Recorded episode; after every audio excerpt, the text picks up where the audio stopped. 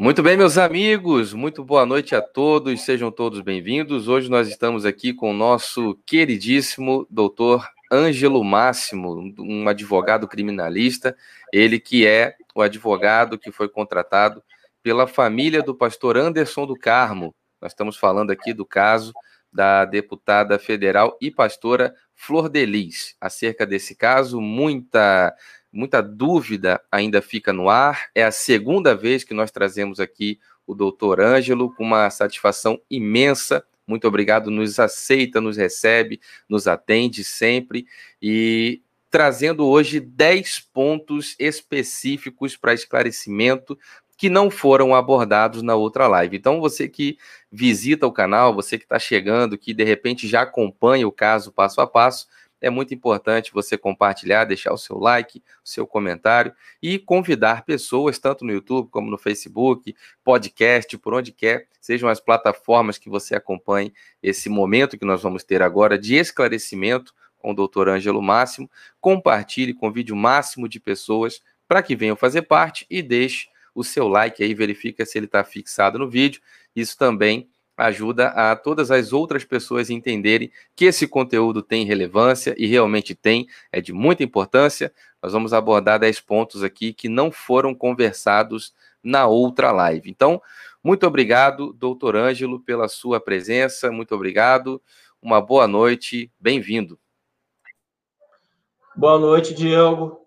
Boa noite a todos. É sempre uma honra estar na presença de Vossa Senhoria sendo entrevistado por Vossa Senhoria. É um prazer muito grande e estou aqui para esclarecer todas as dúvidas possíveis e necessárias para satisfazer melhor o público a formar uma opinião mais segura em relação ao fato que é apurado diante ao caso Flor de Lis. Na live anterior, eu agradeço, né? Eu que agradeço, estamos aqui para aprender. Na live anterior, nós tocamos sobre alguns pontos muito importantes, falamos sobre ele, houve ali um esclarecimento de muita importância também. E existe toda uma temática que nós vamos abordar aqui dentro desses 10 pontos acerca da pessoa do Lucas, que é um dos filhos na, mais envolvidos no caso desde o começo, aquele que está junto com o Flávio, foi detido logo no começo da história.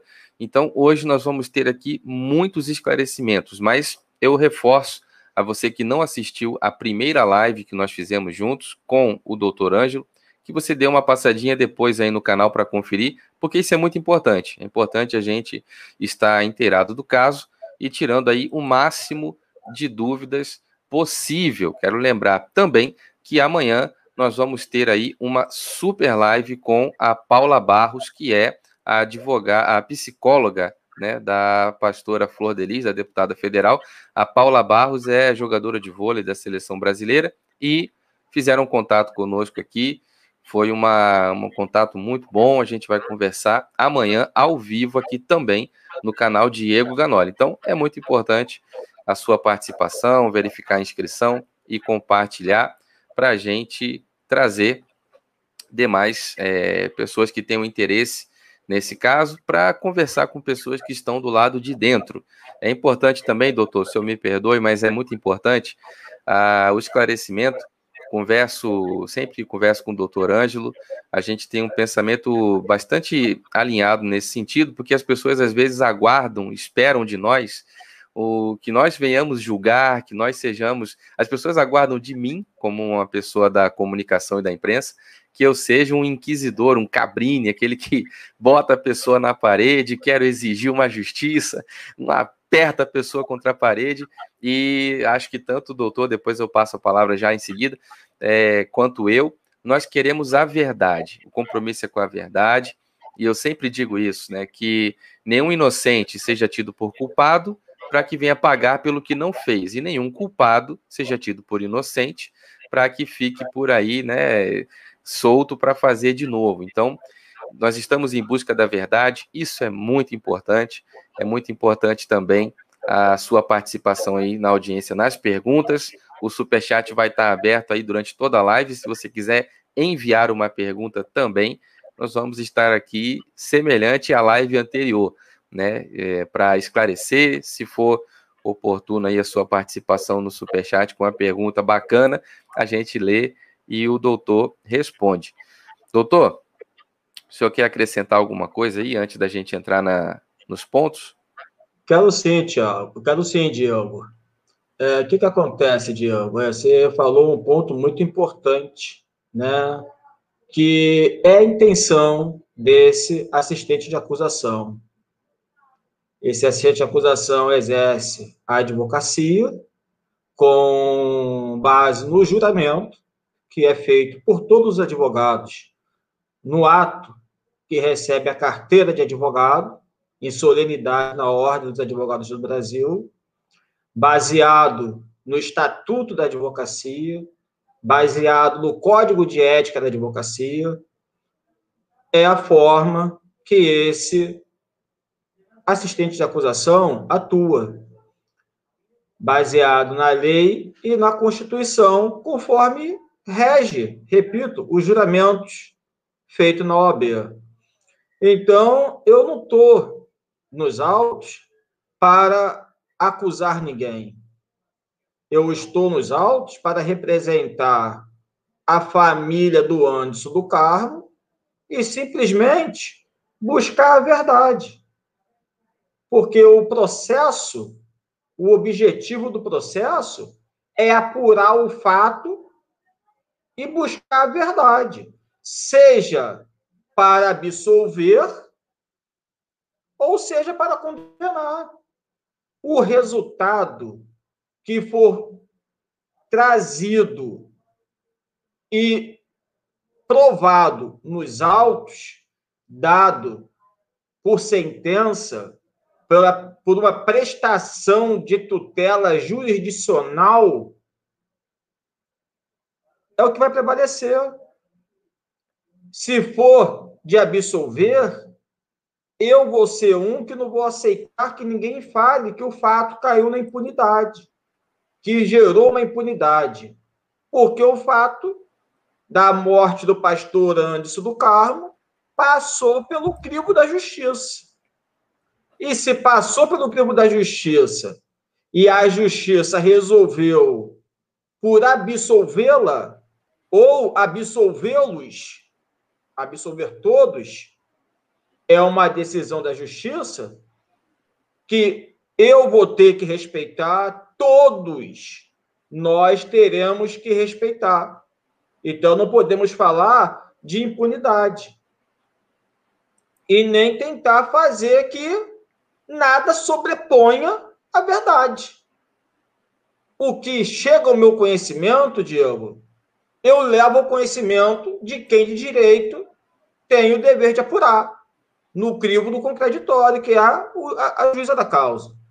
Eu estou te falando isso porque semanas, semanas atrás eu fui chamado de mentiroso, eu fui chamado de é, causador de tumulto processual, eu fui chamado de sensacionalista, umas acusações em que a democracia não aceita que seja feita em desfavor de ninguém sem provas.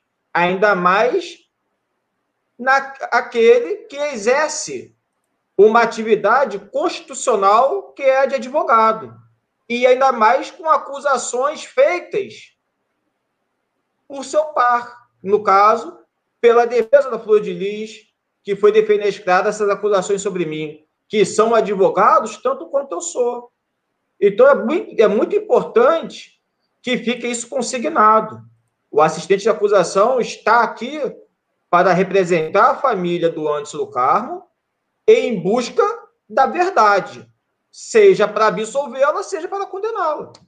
Enfim, é esse é o papel do assistente de acusação muito importante essa fala do senhor, porque é, ela complementa a minha, né? Nós aqui temos o papel da, da imprensa, o papel de falar sobre as informações, o papel de falar sobre os fatos em busca da verdade.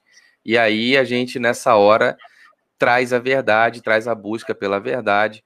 E a verdade é esclarecedora, a verdade é libertadora e ela não tem parte com a mentira, não tem parte com trevas, com coisa, não tem parte com penumbra, com coisa pela metade, mal contado, não. A verdade é colocar tudo sobre a mesa, colocar luz, bastante luz para que ninguém tenha dúvida. Essa é a verdade. Ela não não teme nenhum tipo de informação. Então, muito esclarecedora a e fala pelo, que e, e pelo que eu conheço do Ministério Público, de 15 anos de advocacia que eu tenho, de passagem por diversos processos, se bailar dúvida em desfavor de algum réu, ou se o Ministério Público entender que não tem provas, ou se o Ministério Público entender se aquela prova produzida for favorável ao réu, você pode ter certeza que o Ministério Público vai ser um que vai pedir absolvição, porque o Ministério Público ele é fiscal da lei. O Ministério Público não é justiceiro como muitos sustentam que são. O Ministério Público, pelo contrário, ele é fiscal da lei, ele está ali também para apurar a verdade. Ele é tão parte quanto advogado. Ele não é justiceiro, Muito... muitos advogados classificam de ser. O Ministério Público, repito, é fiscal da lei e está ali para apurar os fatos. Se for do Ministério Público pedir a absolvição, pronúncia ou impronúncia, não tenha dúvida que ele vai pedir a impronúncia se tiver provas. Não tenha dúvida. É, e... Porque ele está para buscar a verdade. Se ele entender que for caso de absolvição, ele vai pedir a, a impronúncia. Se ele entender que é caso de levar ao tribunal do júri, ele vai pedir a pronúncia. E quem vai decidir se vai ou se não vai é a, a magistrada que preside o caso. É, isso daí é muito importante ficar claro bem no começo, porque nós vamos abordar um assunto muito sério. Esse assunto ele tem repercussão nacional e muitas pessoas acompanham de outros países. Já trouxemos matéria aqui que isso foi noticiado em alguns países na Europa. Tem muita audiência que acompanha a gente aqui nos Estados Unidos também. Então, muita audiência na África, países de língua portuguesa as pessoas estão em busca da verdade. Eu acredito que esse tumulto todo foi causado, né, repercutiu tanto, por causa justamente das contradições, das dificuldades de colaboração com o caso que foram se apresentando ao longo do caminho. Mas a verdade prevalece, como o doutor Ângelo disse para nós, advogado contratado pela família do pastor Anderson do Carmo, né, a Michele do Carmo, dona Maria Edna, Deus os tenham em um bom lugar. A, a busca é pela verdade, sempre foi pela verdade. Bom, eu já vou entrar aqui, então, doutor, no primeiro ponto, tudo bem? Tudo. Esse primeiro ponto é sobre um cerco. Eu falei sobre o Lucas, a quem não se recorda. Por favor, compartilhe aí, deixa o like, convide pessoas para vir participar com a gente. O Lucas é um dos primeiros filhos da Flor de Lis que foi é, foi preso logo no começo. Ele é a pessoa na qual houve ali algumas, algumas contradições acerca de se foi ele que comprou a arma, se foi ele que nos levou para comprar, e parece que teve uma carta que foi escrita, etc. Toda aquela confusão concentrada em cima do Lucas. Basicamente, como se todas as pessoas envolvidas quisessem colocar o Lucas como o único responsável pela coisa toda. É a impressão que nos passa quando a gente analisa o caso. Então, primeiro ponto já vai ser sobre isso. Sobre o cerco feito em volta do Lucas desde o início das investigações, e aqui tem uma informação inédita, por isso é muito importante a atenção de quem busca as verdades sobre esse caso, a análise técnica do doutor Ângelo, advogado criminalista, sobre o cerco que foi feito em volta do Lucas por desde o início das investigações por advogados, porque tanto assédio em torno do Lucas Doutor Ângelo. Bom, Diego, é... esse aí foi um ponto que não foi falado na live anterior, né? O que que acontece? Eu entrei no caso no dia 24 de junho, dia que a Flor de Lis foi levada à delegacia, foi levada à delegacia pelos advogados, cumprindo uma intimação da autoridade policial para prestar o seu segundo depoimento.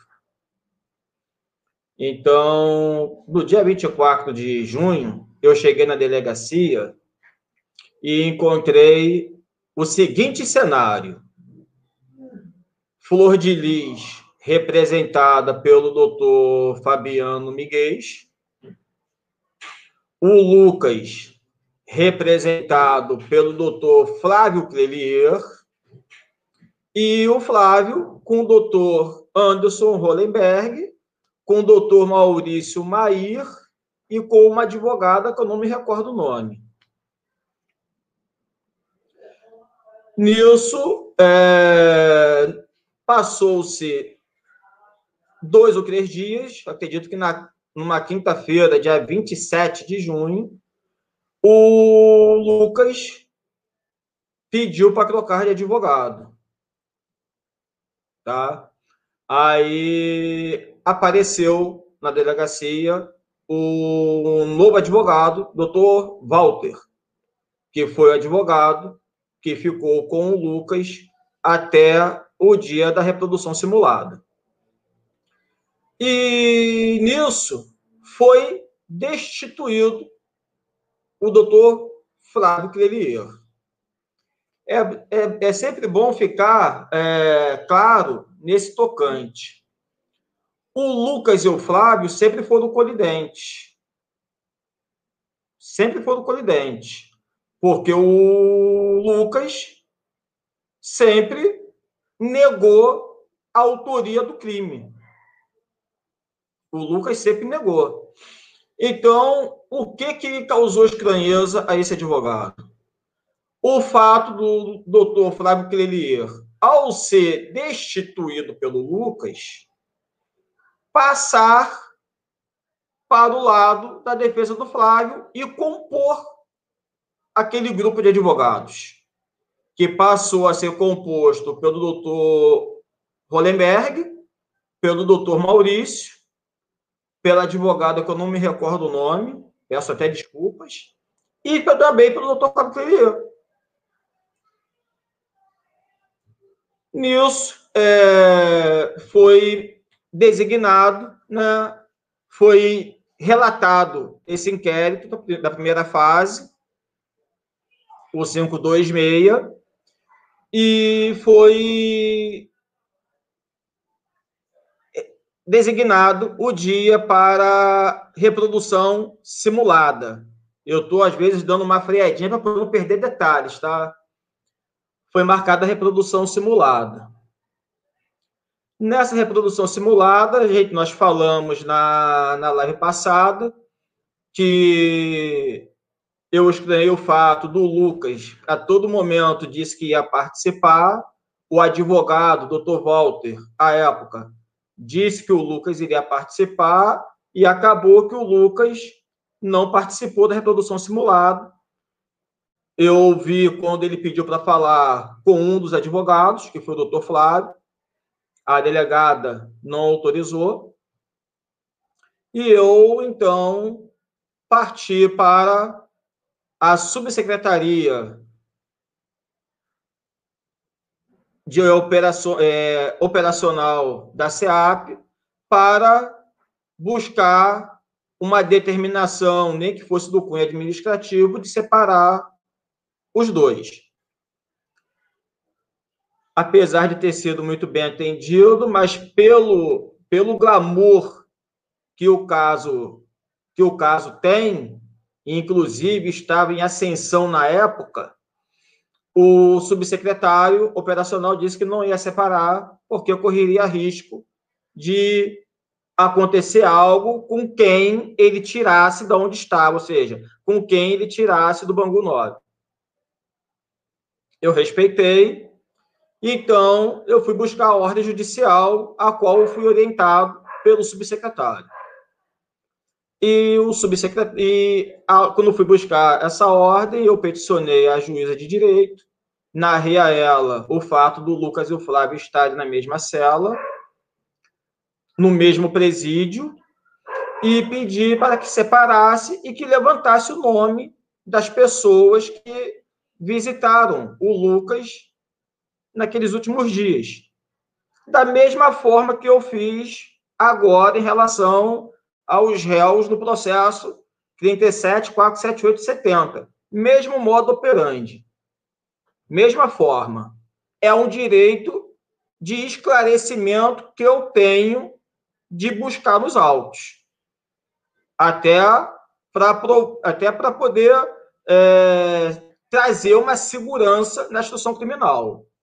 Então, foi feito esse ofício, foi deferido esse ofício, melhor dizendo, com um parecer favorável do Ministério Público, e veio aos autos a cópia do livro de registro de entrada de advogado na unidade, na unidade prisional,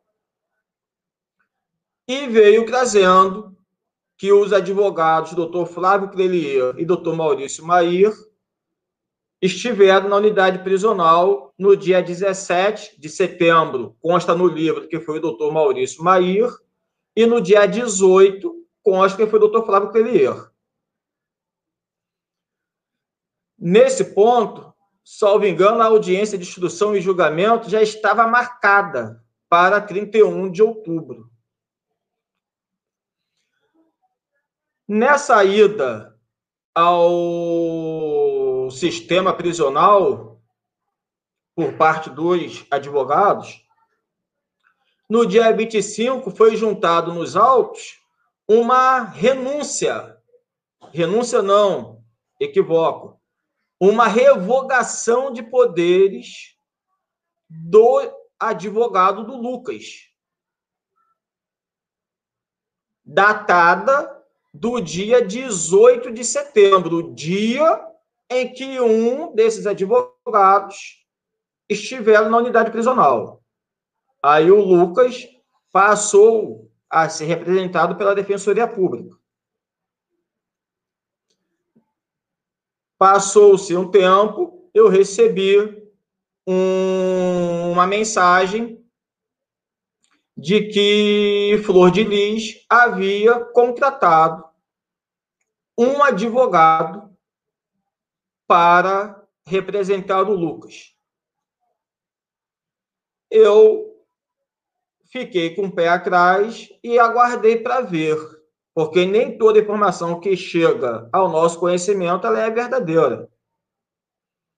Me foi passado o nome do advogado, que eu vou até aqui preservar, e aguardei para ver na audiência se realmente esse advogado ia chegar lá. Chegou na audiência, eu tomei conhecimento que essa mensagem que chegou até a mim juntada nos autos e eu levei ao conhecimento da doutora promotora informando que o advogado que estava representando o Lucas foi um advogado até então contratado pela Flor de Lis, que foge da, do, da, da imparcialidade da busca da verdade real, porque o Lucas acusa a mãe. A mãe vai pagar advogado para ele? Não é uma coisa legal. Então, eu deixei o Ministério Público muito bem alertado nesse ponto de uma possível destituição dos advogados. No decorrer da audiência, ainda no dia 31 de outubro, foi quase por volta de sete e pouca da noite, mais ou menos, ou seis e pouca da noite, eu não lembro do depoimento de quem estava, o Ministério Público levantou a questão de ordem. Melhor, foi logo após o depoimento da testemunha Rejane. A Rejane também narrou esse fato da mensagem. Então, a juíza, a pedido do Ministério Público, que, repito, é fiscal da lei, o Ministério Público quer a apuração dos fatos na legalidade, convidou o Lucas a conversar com a Regiane e dizer se ela aceitava ou não o patrocínio dos advogados, se ele se sentia seguro com os advogados. a defesa do Flávio pediu para que a conversa fosse gravada. E assim o juízo atendeu. Quando retornou à sala de audiência, a magistrada indagou ao Lucas se ele queria continuar com os advogados. E o Lucas respondeu de forma positiva. Nisso, entramos em outro depoimento em que, mais uma vez, pintou aquela dúvida para mim quanto à representatividade do Lucas por parte dos advogados. Que diga se de passagem, o advogado é muito meu amigo. Tá? Deixa isso bem claro aqui, um advogado muito meu amigo. Professor, né? Mas eu não posso deixar, por ser meu amigo, que algo que me soa estranho ocorra. Eu, então, mais uma vez, conversei com o Ministério Público. Aí o doutor Maurício Mair, que é advogado do Flávio, sustentou na tribuna que eu sou o delegado de prerrogativa da OAB. Nesse momento, a adulta promotora disse o seguinte, doutor, se o senhor é delegado de prerrogativa, eu vou precisar do senhor. Aí eu falei, eu peguei e falei, doutora, eu não. Eu vou chamar um delegado da ordem para a senhora. Eu passei a mão no telefone e liguei para a comissão de prerrogativa da OAB de Niterói e solicitei um advogado delegado de prerrogativa, assim como eu sou, para comparecer ao fórum. E assim aconteceu. Chegando lá, o delegado me perguntou o que que eu o que que estava acontecendo, o que que eu precisava. Eu pedi para ele conversar com a doutora promotora de, de justiça que estava à frente do caso naquela época. E se tu me perguntar o que foi conversado entre a promotora e o delegado da ordem, não sei, porque eu fiquei no plenário. Mas, com certeza, houve um pedido para ela conversar, para ele, o delegado, conversar com o Lucas e saber do Lucas se ele estava se sentindo seguro e representado por aqueles advogados. Nilson, o Lucas sai, vai conversar reservado com o delegado da ordem e volta. Quando ele volta, o delegado da ordem foi como se fosse para a sala de quisitação do plenário do Tribunal do Júri. E nisso a audiência voltou a correr. Da bancada, onde fica o magistrado, está, eu era o primeiro da fila, a promotora e a magistrada. O delegado da ordem me deu uma carta embrulhada e me pediu para passar para a magistrada. Do que eu passei a carta para a magistrada, ela parou a audiência chamou uma servidora do seu gabinete e mandou lavrar aquela carta em certidão. E essa certidão foi lavrado as palavras do Lucas. Ou seja, que não queria continuar com os advogados, que queria o patrocínio da Defensoria Pública. Nesse ponto, a audiência teve que ser interrompida porque não havia mais o defensor público no fórum, pelo andar da hora, que já estávamos naquele momento. Então, a audiência foi redesignada para o dia seguinte, para o dia 1 de novembro. E nesse dia 1 de novembro, foi um ponto que me causou não estranheza, porque já estava mostrado nos autos, já estava provado nos autos, conforme está nas folhas 1657 do processo 025 com 3979. O que, que estaria? A visita dos advogados ao Lucas na unidade prisional Bandeira Estampa, no quarto e terceiro dia que antecedeu a reprodução simulada. Então, lá na audiência, o que, que aconteceu?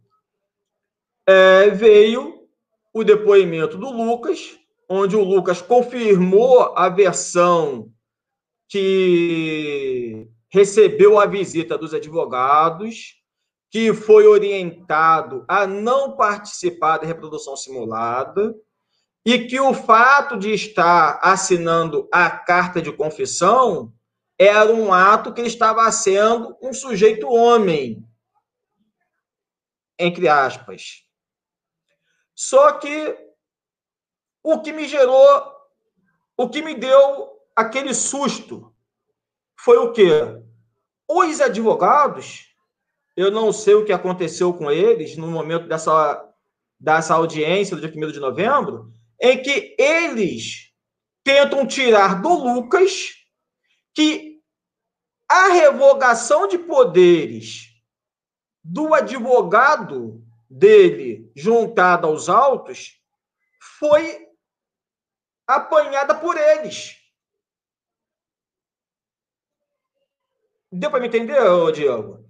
Eles falam, eles sustentam nos autos, sustentam nessa audiência de 1 de novembro, que essa revogação de poderes, o documento que revoga, os, que tira o advogado do Lucas do processo, que revoga os poderes do advogado do Lucas, eles falam que foi eles que apanharam com Lucas no dia 18. Aí vem um plus a mais. No livro de registro dos advogados, consta que o doutor Maurício esteve no dia 17 de setembro de 2019 e o Flávio no dia 18. Só que na audiência eles falam que estiveram juntos nos dois dias. Ou seja, o que o Lucas fala no tocante que recebeu a visita deles e o que o o ofício da SEAP informa que eles estiveram lá, se tornou mais que uma verdade diante essa confissão deles em audiência. O que formou mais ainda a opinião desse patrono que qual era o intuito desse aparato, desse cerco ao Lucas? Lucas com advogado que uma hora passou para a defesa do Flávio, passou para o grupo de advogados de defesa do Flávio. Era o quê? Fazer o Lucas confessar como tentaram fazer com a carta.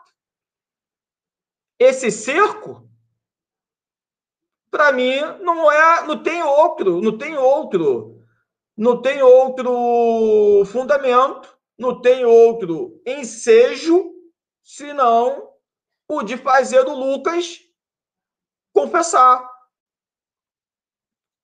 Mais uma vez, eu parabenizo, até a, depois fiquei sabendo, e parabenizo a atitude da Regiane, que foi a Regiane que contratou o advogado para o Lucas quando ele, mais, quando, quando ele mais precisou, quando estava em delegacia. Eu aproveito para é, é, eu fico assim muito impressionado com a. Nós temos um alcance aqui para milhares de pessoas. Eu fico impressionado com os comentários em tempo real.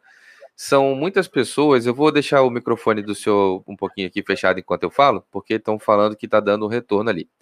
É, eu fico impressionado com a quantidade de retorno positivo em relação à forma como o doutor Ângelo explica para nós que estamos fora do direito, pessoas falando, elogios incansáveis sobre a clareza, a forma como é dita, a explanação como todos entendem, o, o elogio aqui no tocante à ética, que o doutor Ângelo trabalha. Esse advogado explana muito bem, disse aqui a, a Nelma. São muitos comentários, parabéns, doutor Ângelo, disse a Beatriz dos Santos, muito esclarecedor. São muitos comentários nesse sentido. Para quem não está é, acompanhando, às vezes fica difícil entender, mas da forma como o doutor Ângelo está trazendo, as contradições, o cerco dos advogados, como que a família acusa o Lucas de ser um, o cara responsável pela coisa toda, mas estão pagando advogado para ele. Quer dizer, estou acusando você, mas eu vou pagar seu advogado. Isso é muito polêmico. O doutor Ângelo acabou de fazer uma explicação em volta desse cerco e o doutor tocou no nome que é a Regiane, que é aquela pessoa que teve lá um artefato explosivo jogado na sua casa. Graças a Deus todos estão bem, passam bem. Foi um grande susto.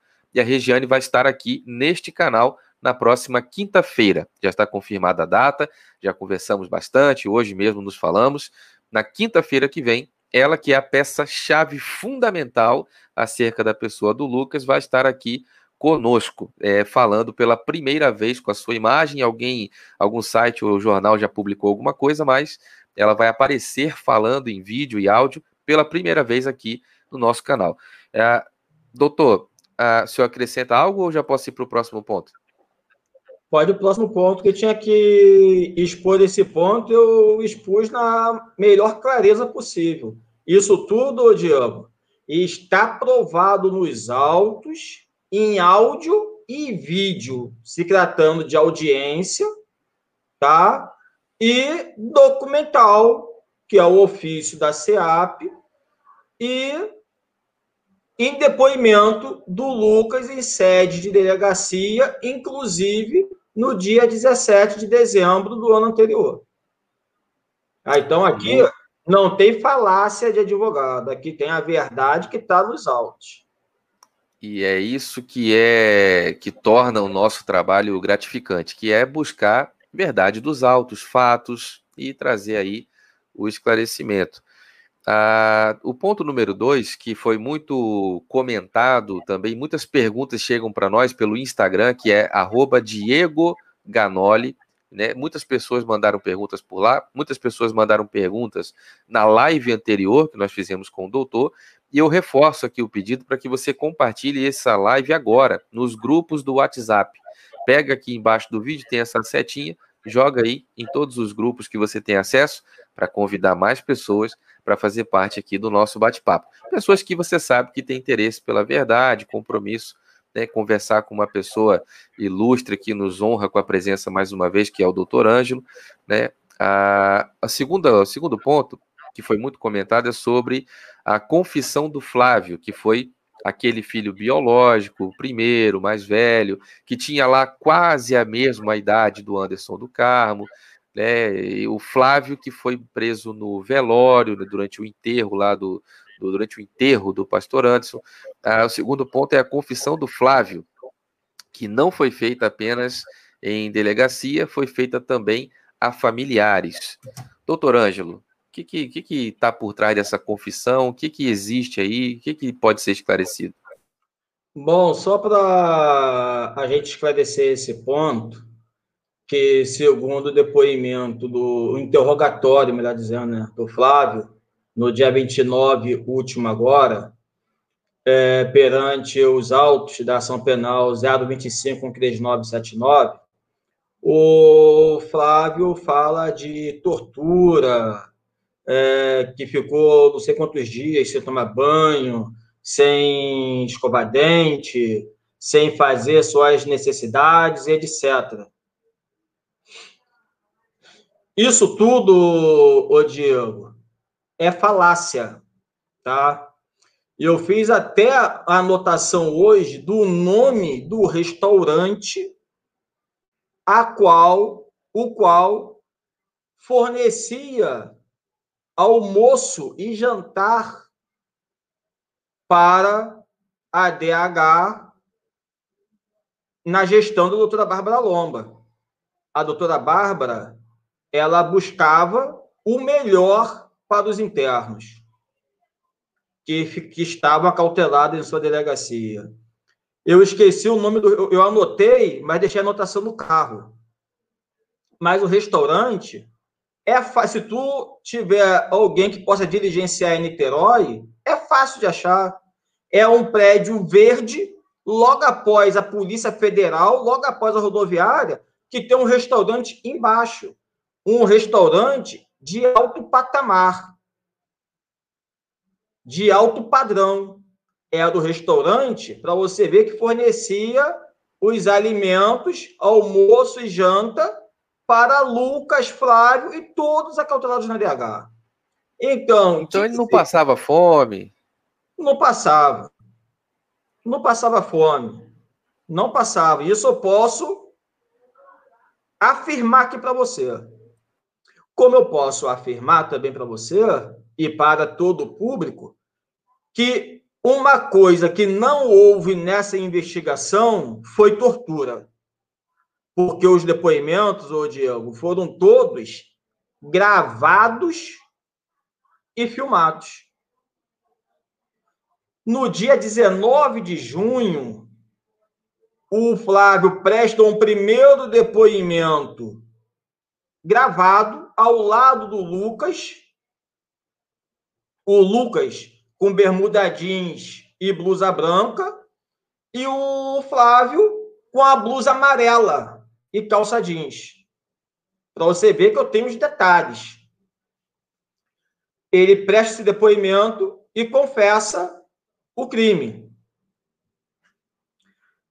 No tocante a período após, digo, por volta das ele presta um depoimento que foi escrito, aonde ele também confessa a morte do pastor antes do Carmo. Tá? Ele confessa. E para tirar limpo, a doutora Bárbara toma um terceiro depoimento do Flávio em sede de delegacia, filmado e gravado, ao qual é lido para ele aquele depoimento escrito, aonde ele confessa, onde ele confessou pela segunda vez a prática do crime de homicídio, em, em que ele foi o atirador, inclusive tomando água servida pelo agente, pelo policial civil.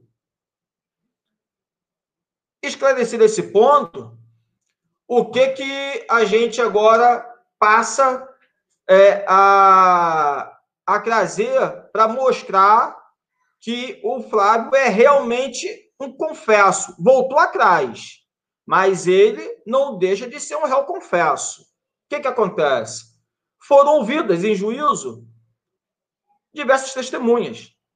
Misael, Luana, o Alexandre, que é o Luan.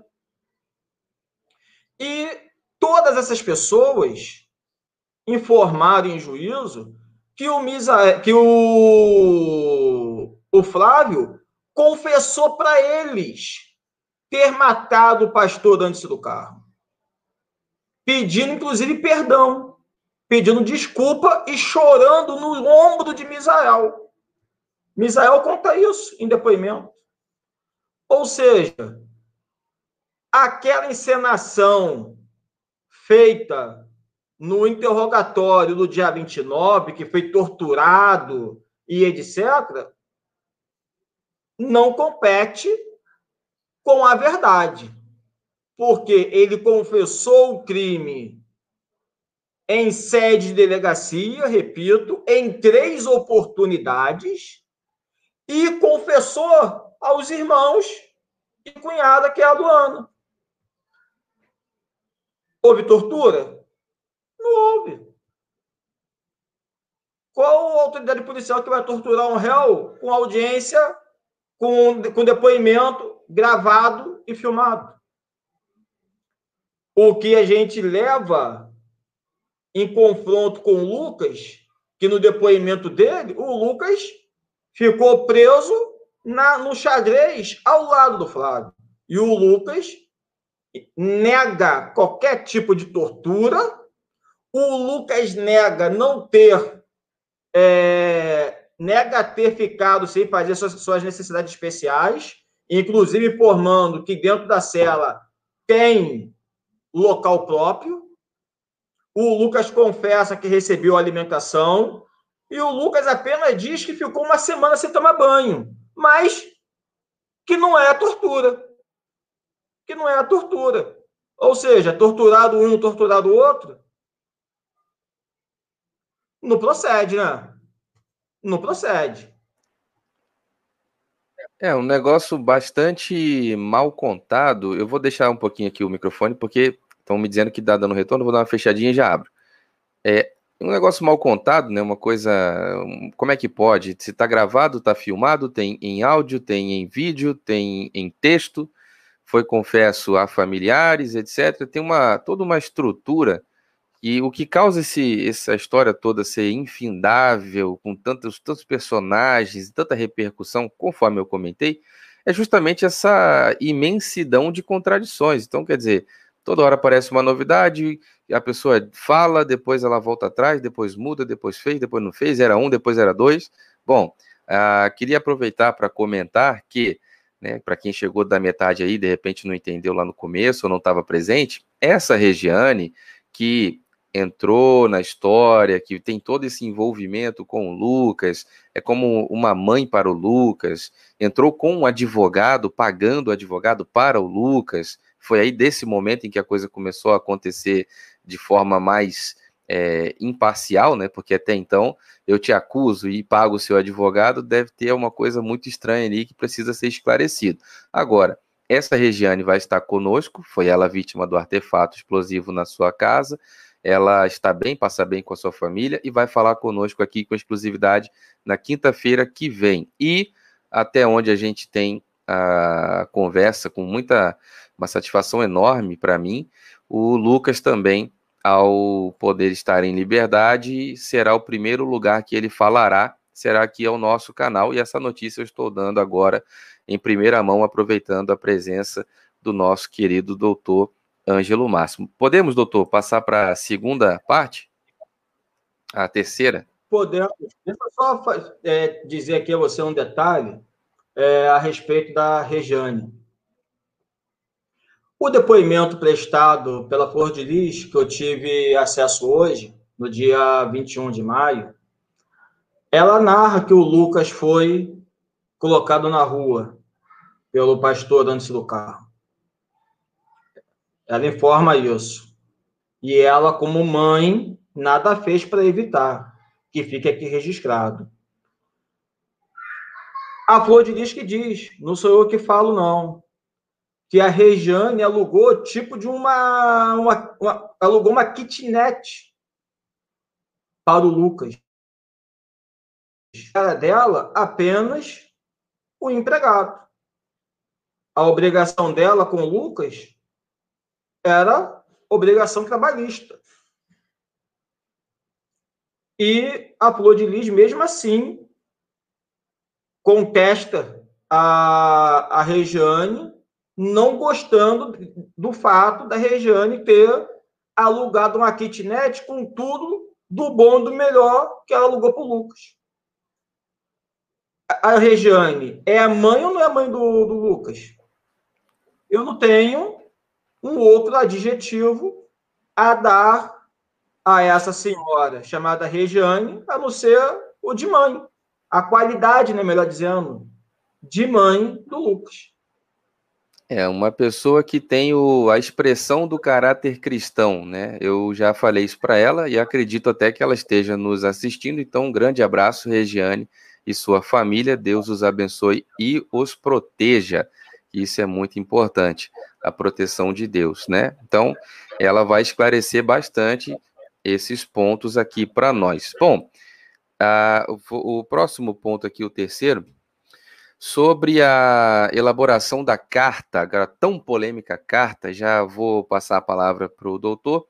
A tão polêmica carta teve aquela elaboração da carta, todo aquele episódio, que através desta carta, com Lucas confessando a autoria da execução do pastor Anderson, pensava, ela, talvez, a deputada federal, que não haveria a reprodução simulada, ou seja, doutor, será que ela acreditou que fazendo uma carta de próprio punho e o, até onde foi divulgado, foi ela quem escreveu essa carta para o Lucas passar a limpo, alguma coisa nesse sentido, mas o próprio Lucas pode contar para a gente aí futuramente com mais detalhes. Agora, que, como é que é esse ponto aí, doutor? Qual é a confusão em, em, relação à carta escrita, à reprodução simulada? Como é que é isso que eu sou? Eu preciso entender melhor esse ponto. Deixa eu te esclarecer em relação à carta. Eu assisti todo o depoimento do Lucas, datado de 17 de dezembro do ano anterior. E o Lucas narra para a autoridade policial que essa carta foi escrita pela Flor de Lis e assinada por esta. O Lucas afirma isso. A autoridade policial pergunta se ele reconhece a assinatura da mãe e ele responde positivamente. Isso aí é só para esclarecer quem escreveu a carta e quem mandou a carta. Já deixo aqui esclarecido. Só uma observação. A Regiane está assistindo, sim. Grande abraço. O que, que acontece? É, rendo aqui as minhas homenagens à Regiane, nesta oportunidade. O que, que acontece? Chegou aos autos uma conversa de WhatsApp entre a Flor de Lis e o seu antigo advogado, Dr. Fabiano Miguel aonde a carta havia uma cobrança da carta do envio da carta ao Lucas. Isso está dentro da ação penal. Isso está mostrado lá. E a Flor de Lis indaga do seu advogado. Se o Lucas confessar, teremos a reprodução simulada? o, o, a Flor de Lis indaga isso do advogado. Ela Só... perguntou, desculpa, ela perguntou se o Lucas confessando haveria reprodução simulada. Meu Eu Deus. não sei qual foi a resposta do advogado, porque ele respondeu em áudio. E até o conhecimento que eu tenho, esse áudio não está nos autos, não chegou aos autos mas se ver a grande preocupação que ela teve na realização ou de futura realização da reprodução simulada. Porque ela achava que com a carta que veio a público no domingo, após a reprodução simulada, pensando que poderia obstar esse ato da investigação, esse ato da busca da verdade por parte da autoridade policial. Acabou que, de um jeito ou de outro, houve sim uma um, vamos dizer, um ato que atrapalhou as investigações, atrapalhou a reprodução simulada, que foi o fato de, de, de tirarem do Lucas a vontade que ele tinha de participar da reprodução simulada. Tanto isso é verdade que na audiência do dia 1 de novembro, a juíza, a promotora pergunta a ele: se houvesse uma nova reprodução simulada, você participaria? Ele diz. Só um ponto, doutor. A reprodução simulada é reconstruir a cena, levar as é pessoas lá de novo? Isso. É, reconstitu... é reconstituição do crime. É que, no termo técnico, nós falamos reprodução simulada. A promotora perguntou a ele se ele participaria. Ele disse que sim, e que se sentiu prejudicado e não participar. Está no interrogatório dele, nos autos, ação penal 0025 3979. Quem quiser consultar, processo é público. Está lá. Quer dizer, é, desde o começo existe uma estrutura de tentativa de manipulação acerca do Lucas. O Lucas, então, é uma peça fundamental nesse caso, né? Uma peça fundamental para desviar a verdade que vem sendo apurada desde o início nos autos do inquérito e agora nos autos de duas ações penais. Uma em desfavor do próprio Lucas e do Flávio, e a outra em desfavor da mãe, que é tida como mandante pela autoridade policial, e os demais partícipes, coautores do envenenamento, da parte de execução e etc., conforme está demonstrado na denúncia. É, a forma como a história se desenha, lembrando sempre, esse canal está aberto, está à disposição. essa história tem tantas pessoas envolvidas, tem tantos personagens, né? Só de filho vai 55 aí na conta, mais o casal, mais funcionários, mais advogados, mais pessoas que estão ligadas, né, externamente.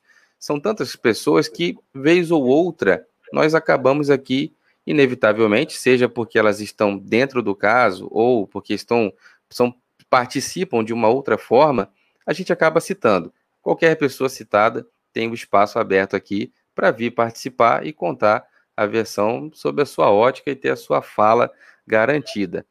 Ah, espero que o Lucas possa estar em liberdade o quanto antes.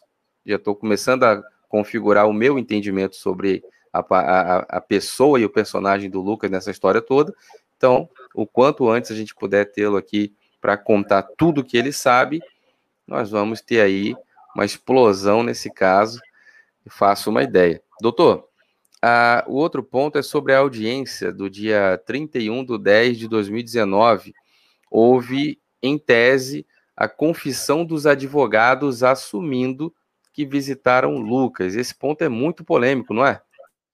Esse ponto é, é, é, polêmico, sim, mas é a verdade, e ele está dentro da resposta que eu dei a respeito do cerco ao Lucas, aonde, repito, que na, na audiência, no tocando, na audiência do dia 31, que foi estendida ao dia 1 no dia 1 no interrogatório do Lucas, a defesa indagou, a defesa do Flávio, indagou ao Lucas quem, quem buscou, quem pegou com ele aquela revogação de poderes.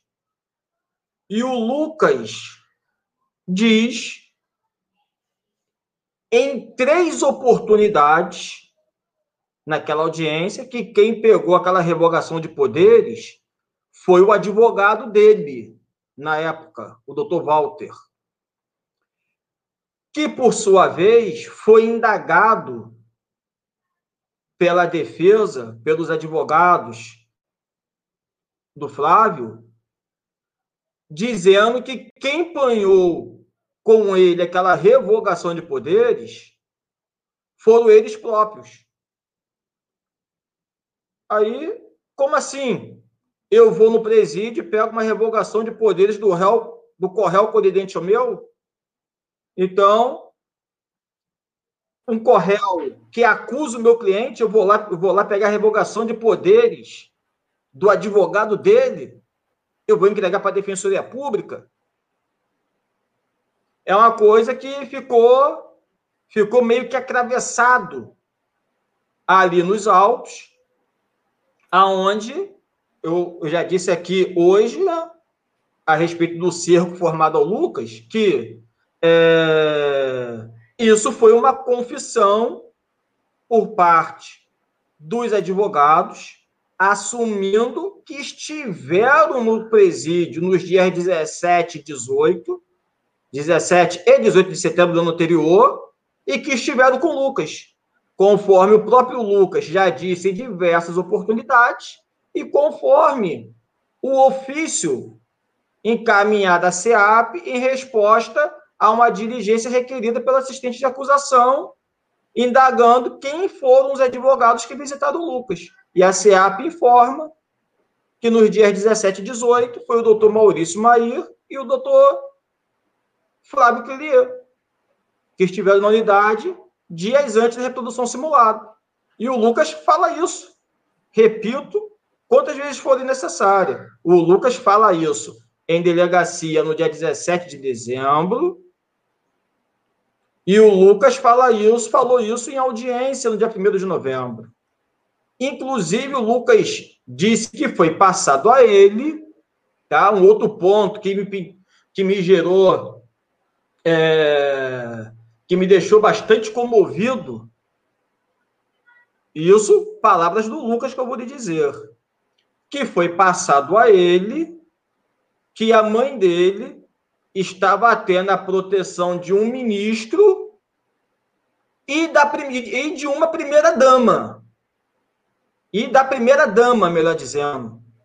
Só que nós não sabemos, pelo menos a investigação não esclareceu nesse sentido, quem seria esse ministro e quem seria a primeira dama. Primeira dama do país? Primeira dama do estado? Primeira dama do município? De qual município? Isso a investigação não esclareceu, mas essa informação foi passado ao Lucas a título, a meu ver, de conforto para que ele confessasse o crime. Cara, que informação. No, nunca, nunca. Primeira vez que eu estou tendo acesso a essa informação. Um ministro e uma primeira-dama estão prote estariam protegendo quem? Supostamente? Protege a mãe, a Flor de Lis, estava tendo a proteção de um ministro e da primeira-dama. Mas ele não soube dizer quem era esse ministro e quem era essa primeira-dama. Se era a primeira-dama do país, se era a primeira-dama do estado, se era a primeira-dama do município. De qual município? Isso ele não soube dizer e a investigação não esclareceu nesse sentido quem seria essas quem seriam essas pessoas, a primeira dama e o tal ministro. Meu Deus, é. Ele, a meu ver, aí é um entendimento meu, a título de confortá-lo a confessar o crime ou assinar a carta, refazer a carta, algum intuito teve ao passarem essa informação para ele. E essa informação, ele disse que foi passado pelos advogados que o visitaram. Olha, é um, um baita de um furo, é uma bomba essa informação, porque a, a deputada está com, de acordo com o Lucas aí, supostamente, proteção de um ministro e de uma primeira-dama, essa palavra proteção é já indica aí um problema gravíssimo com a justiça e com a lei, porque tem o devido trâmite do processo legal, né, todo o trânsito em julgado, tem todo um processo legal que deve ser respeitado, onde não cabe, em hipótese alguma, a proteção de um ministro e uma primeira-dama. Quer dizer, muito se menos, ele. Muito menos influência, porque é, corre o crime de tráfico de influência, que é tipificado na lei penal também. Meu Deus do céu, muito sério esse ponto. Muito sério esse ponto. Passando, doutor, para o quinto. É só pegar o depoimento do Lucas do dia 17 de dezembro na delegacia, parte final, depoimento do Lucas, sede de delegacia, parte final, isso está lá. Olha, é realmente uma informação pesada. Ah, outro ponto aqui é o diretor da unidade prisional né, presta depoimento na DH a respeito da tentativa de visita da Flor de Lis ao Lucas e contesta a rapidez que a carteira foi expedida. Que que é, é isso, doutor? É, bom, eu não tive acesso ao depoimento do diretor, tá? Eu não tive acesso ao depoimento do diretor.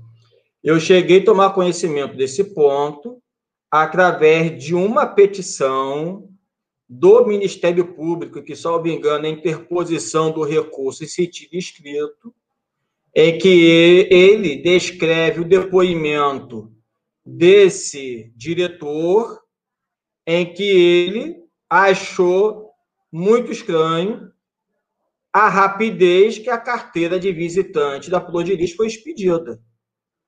Porque hoje, o, o, o Diego, eu não sei o prazo para a carteirinha ficar pronta de visitante. Porque hoje ela é expedida pelo Detran. Quando ela era expedida pela própria SEAP, pela própria Secretaria de Administração Penitenciária, essa carteirinha ficaria pronta em, no mínimo, em 40 dias. Isso eu estou botando por baixo. Pelo Detran, é no mínimo 30 dias. Eu tenho clientes presos em que a família depende da carteirinha. E elas me passam isso, que é no mínimo, doutor, 30 dias. Eu não sei quando ela deu entrada na carteirinha, eu não sei quando a carteirinha ficou pronta, mas uma pessoa da pasta achou estranho essa, essa rapidez quanto à carteirinha dela. Isso está escrito lá, transcrito esse depoimento em uma das petições do Ministério Público. Quer dizer, na verdade, o Brasil parece, em alguns momentos, ser o país do jeitinho em todas as áreas, né? Para uns, você pode levar dois anos, para outros, duas semanas, depende de quem pede. Isso passa para nós uma sensação muito ruim de que a justiça no Brasil tem a balança um pouco desequilibrada, né? Apesar de profissionais excelentes como o senhor e tantos amigos que nós temos, que são verdadeiros agentes da justiça para que a lei se cumpra, né? Com Bom, pon pontos a serem esclarecidos aí futuramente. Um ponto importante aqui, doutor, que foi muito comentado, são as contradições nos depoimentos da Flor de Lis quanto à localização do Flávio, o filho biológico mais velho, que foi detido durante o enterro do pastor Anderson, as contradições da localização do Flávio no momento dos disparos. Isso aí aconteceu? Teve isso? O que, que isso pode dizer? Vou te esclarecer isso. É, no dia 16 de junho, a Flor de Lis deu o primeiro depoimento, 16 de junho de 2019. Ela deu o primeiro depoimento, onde ela não narra que o Flávio estava com ela no quarto. Ela diz que estava com o Ramon conversando com o Ramon no terceiro andar da casa. Ela não fala do Flávio. Deu um segundo depoimento, manteve essas palavras, que ela estava no quarto com o Ramon. Ao se aproximar da audiência de Brasília, ela deu uma entrevista lá em Brasília, dizendo que o Flávio estava no quarto com ela quando ela escutou o sexto tiro. E que nesse momento chegou o Daniel também. Ou seja, ela teve toda a calma e tranquilidade para contar os tiros e saber quando o Flávio chegou no terceiro andar da casa. O Daniel não fala isso. Mas ela deu uma entrevista nesse sentido. Ela foi ouvida como testemunha de defesa do Flávio em Brasília conforme eu já disse na live anterior. E eu fui lá acompanhar esse depoimento. E ela, nesse depoimento, ela afirma que o Flávio estava com ela no quarto quando ela ouviu o sexto, o sexto disparo. Ela fala isso. Ou seja, Teve o depoimento do dia 16, teve o depoimento no dia 24, isso tudo de junho, e no dia 5 de fevereiro, ou seja, oito meses após, ela diz que o Flávio estava com ela. Pois bem, no depoimento que eu tive acesso hoje, no dia 21 de maio, ela já não diz que o Flávio estava com ela quando ela escutou o sexto tiro. Ela não diz. Ela diz que ela estava no quarto com o Ramon e que a, após após os disparos, o Flávio chegou no quarto junto com o Daniel. Após os disparos, que fique esse, esse após bem nítido aqui, bem gravado. Depoimento dela do dia 21 de maio desse ano.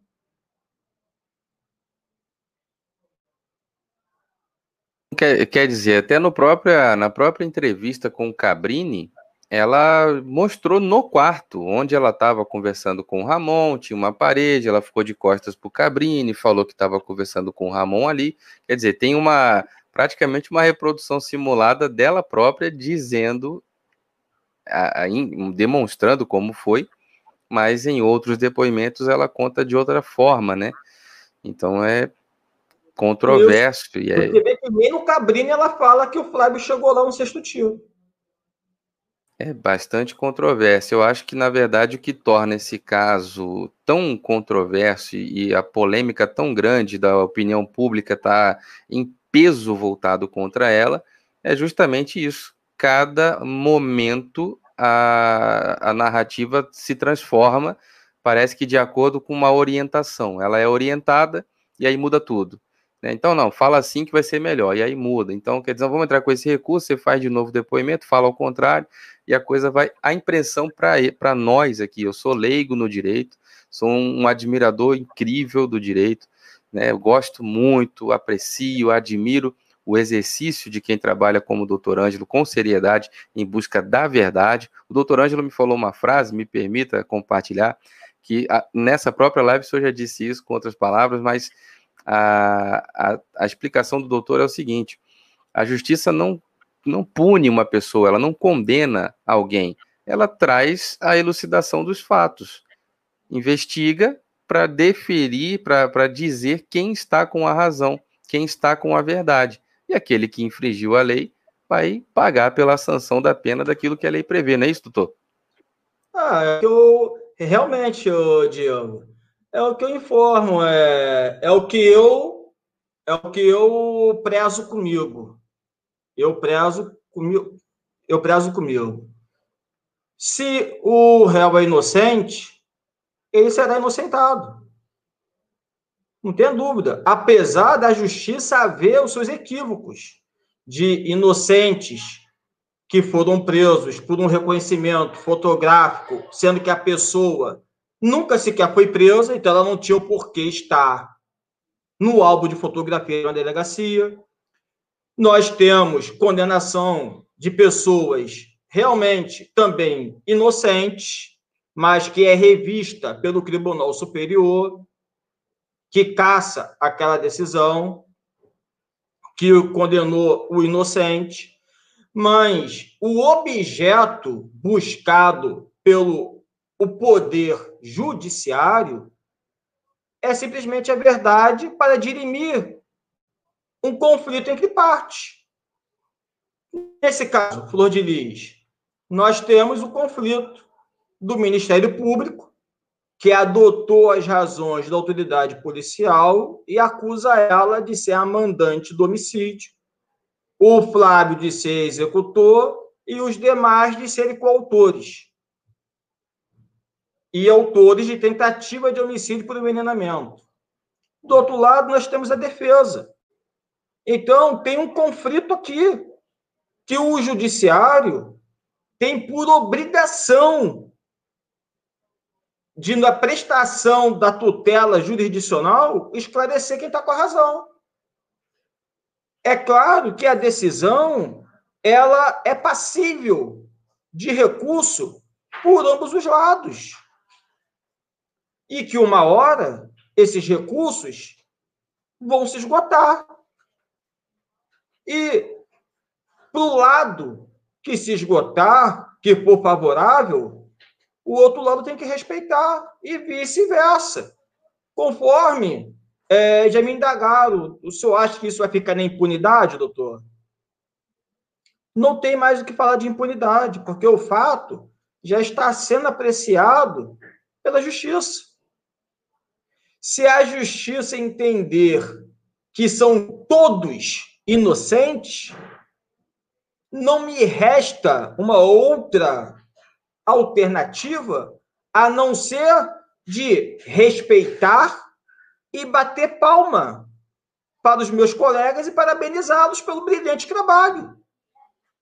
Agora, dizer que o fato foi impune porque foi porque os réus foram absolvidos, eu não posso dizer isso, até porque, Diego, eu sou operador do direito. Impunidade é aquilo que não passa pela justiça. É aquele fato que não passa pelo crivo do, do judiciário, que não passa pelo crivo do contraditório. Isso é uma impunidade. Agora, no momento que passa pelo crivo do, do contraditório, passa pelo crivo judicial, e a justiça absolve, e essa absolvição ela é transitada em julgado, eu não tenho uma outra alternativa a não ser respeitar a ordem judicial e parabenizar meus colegas pela vitória conquistada, pelo trabalho prestado por cada um deles que estão ali. Ah, inclusive, a, a conclusão do excelentíssimo doutor Paulo Benson, que representa lá a análise que encaminhou né, da corregedoria essa história toda e esse caso para o Conselho de Ética, ele diz que ela, na sua apresentação, e lá não se trata de nenhuma denúncia sobre execução, nem nada disso, lá é simplesmente para tratar se ela quebrou, quebrou ou não o decoro parlamentar. Ele disse que ela argumentou bastante, até num outro momento que ela chorou bastante, falou bastante, argumentou bastante, mas ele concluiu, porque uma coisa, doutor, é o apelo emocional da história, outra coisa são os fatos provas, né? A robustez daquilo que é o conteúdo probatório. Ele disse que ela não apresentou provas, então, por não ter apresentado provas, ele teve que concluir que o caso vai passar para frente, vai dar andamento, vai para o conselho de ética. Né? Então, não adianta falar, tem que ter provas, não é isso? Com certeza. É... Deixa eu aqui até fazer um esclarecimento nesse tocante. É, parabenizo aqui e saúdo a, o, o corregedor Paulo Benkston, tá? pela agilidade que ele teve com o caso, aonde ele tinha um prazo de 45 dias e fez com um terço desse prazo, que foi o seu relatório conclusivo. Deixo aqui as minhas homenagens. O que, que acontece, o Diego? Quebra de decoro parlamentar acontece por N motivos. Uma conduta sua pode gerar uma quebra de decoro parlamentar. Você, no momento que você está empossado num cargo, você tem que saber se comportar para não causar abalo ao cargo ao qual você ocupa você exerce, né? Ela não apresentou provas de que não quebrou o decoro parlamentar. Vamos fechar uma aspas aqui. Para ela mostrar que ela não quebrou o decoro parlamentar, tudo bem que a acusação de mandante do homicídio não está apurar, sendo apurado nos autos do procedimento administrativo, disciplinar aberto contra ela, mas ela teria que dar uma prova que, querendo ou não, tirasse ela ou afastasse ela dessa autoria de mando. Por que, Diego? Se mandar matar, extinguir o maior bem jurídico que a pessoa tem, que é a vida, é o maior patrimônio que a pessoa tem. Se isso não for motivo para quebra de decoro parlamentar, a gente pode fechar o Conselho de Ética da Câmara, que não tem mais o que ser apurado. Não existe mais falta ética, não existe mais procedimento administrativo contra parlamentar nenhum. Porque se mandar matar não é quebra de decoro parlamentar, a corrupção vai ser? Qualquer outro ato vai ser? É difícil, né? É difícil. É praticamente impossível, né? Ah, nós temos visto ali que um exemplo só para ilustrar, é, vou, vou, dar uma fechadinha, mas já abro o microfone só por causa do retorno. Ah, uma, um exemplo para ilustrar bem é foi um deputado que fez essa apresentou essa queixa de quebra de decoro, senão o caso nem lá teria chegado. Se não houvesse por trás da, da representação desse deputado né, que fez essa denúncia, se não houvesse por trás disso o Ministério Público com um amplo trabalho de investigação, um amplo arsenal de provas ali de robustez da materialidade de todos os fatos, não houvesse a Polícia Civil do Rio de Janeiro em acordo, isso aí poderia muito bem ter batido lá, ah, não sei se tem quebra, não sei, vamos ver depois, engaveta, mas há um peso muito grande por trás dessa, por isso que não teve argumento, né? É, um, um, detalhe que você me lembrou aqui, que eu falei isso até numa outra entrevista. Eu até disse numa outra entrevista. A Flor de Lis fala muito de perseguição. Perseguição política. Né? Nós temos hoje 513 deputados no Congresso Nacional. Tirando ela, nós temos 512 deputados. Você notou que apenas um deputado representou contra ela? Que foi o excelentíssimo senhor deputado federal Léo Mota, do estado de Minas Gerais? Houve perseguição política? eu deixo essa pergunta ao público. Se não fosse a representação do excelentíssimo deputado federal Léo Mota, nem processo de cassação nós teríamos em desfavor dela. Se nós tivéssemos uma representação por um presidente de partido, o presidente de bancada da Câmara, encurtaria o caminho dela, que não passaria nem pela corregedoria, iria direto ao Conselho de Ética. Como a representação foi feita por um deputado, ele tem que passar pelo crivo da corregedoria, para a corregedoria aprovar ou não. Se aprovar, segue o Conselho de Ética. Como foi aprovado. Acredito que ainda não foi aprovado, que vai à votação ainda, está com tá com o, o excelentíssimo presidente da casa, Rodrigo Maia. Mas se tivesse feita essa representação um deputado, presidente de bancada ou presidente de partido, eu não, eu não tenho muito conhecimento de lei eleitoral, humildemente dizendo, mas o fato teria ocorrido em menos tempo. Ou seja, ao invés de nós estarmos aguardando a admissibilidade para ir ao Conselho de Ética, nós estaríamos aguardando a admissibilidade para ele ir à votação na Câmara para caçar o mandato dela ou não. Pode-se falar de perseguição? Difícil, é, né? É meio que forçoso dizer que está havendo uma perseguição política quando de 512 deputados, apenas um representou contra ela, não é verdade? Não tem outra, não tem outra solução. Eu, eu acho bacana, doutor, me permita aqui o comentário.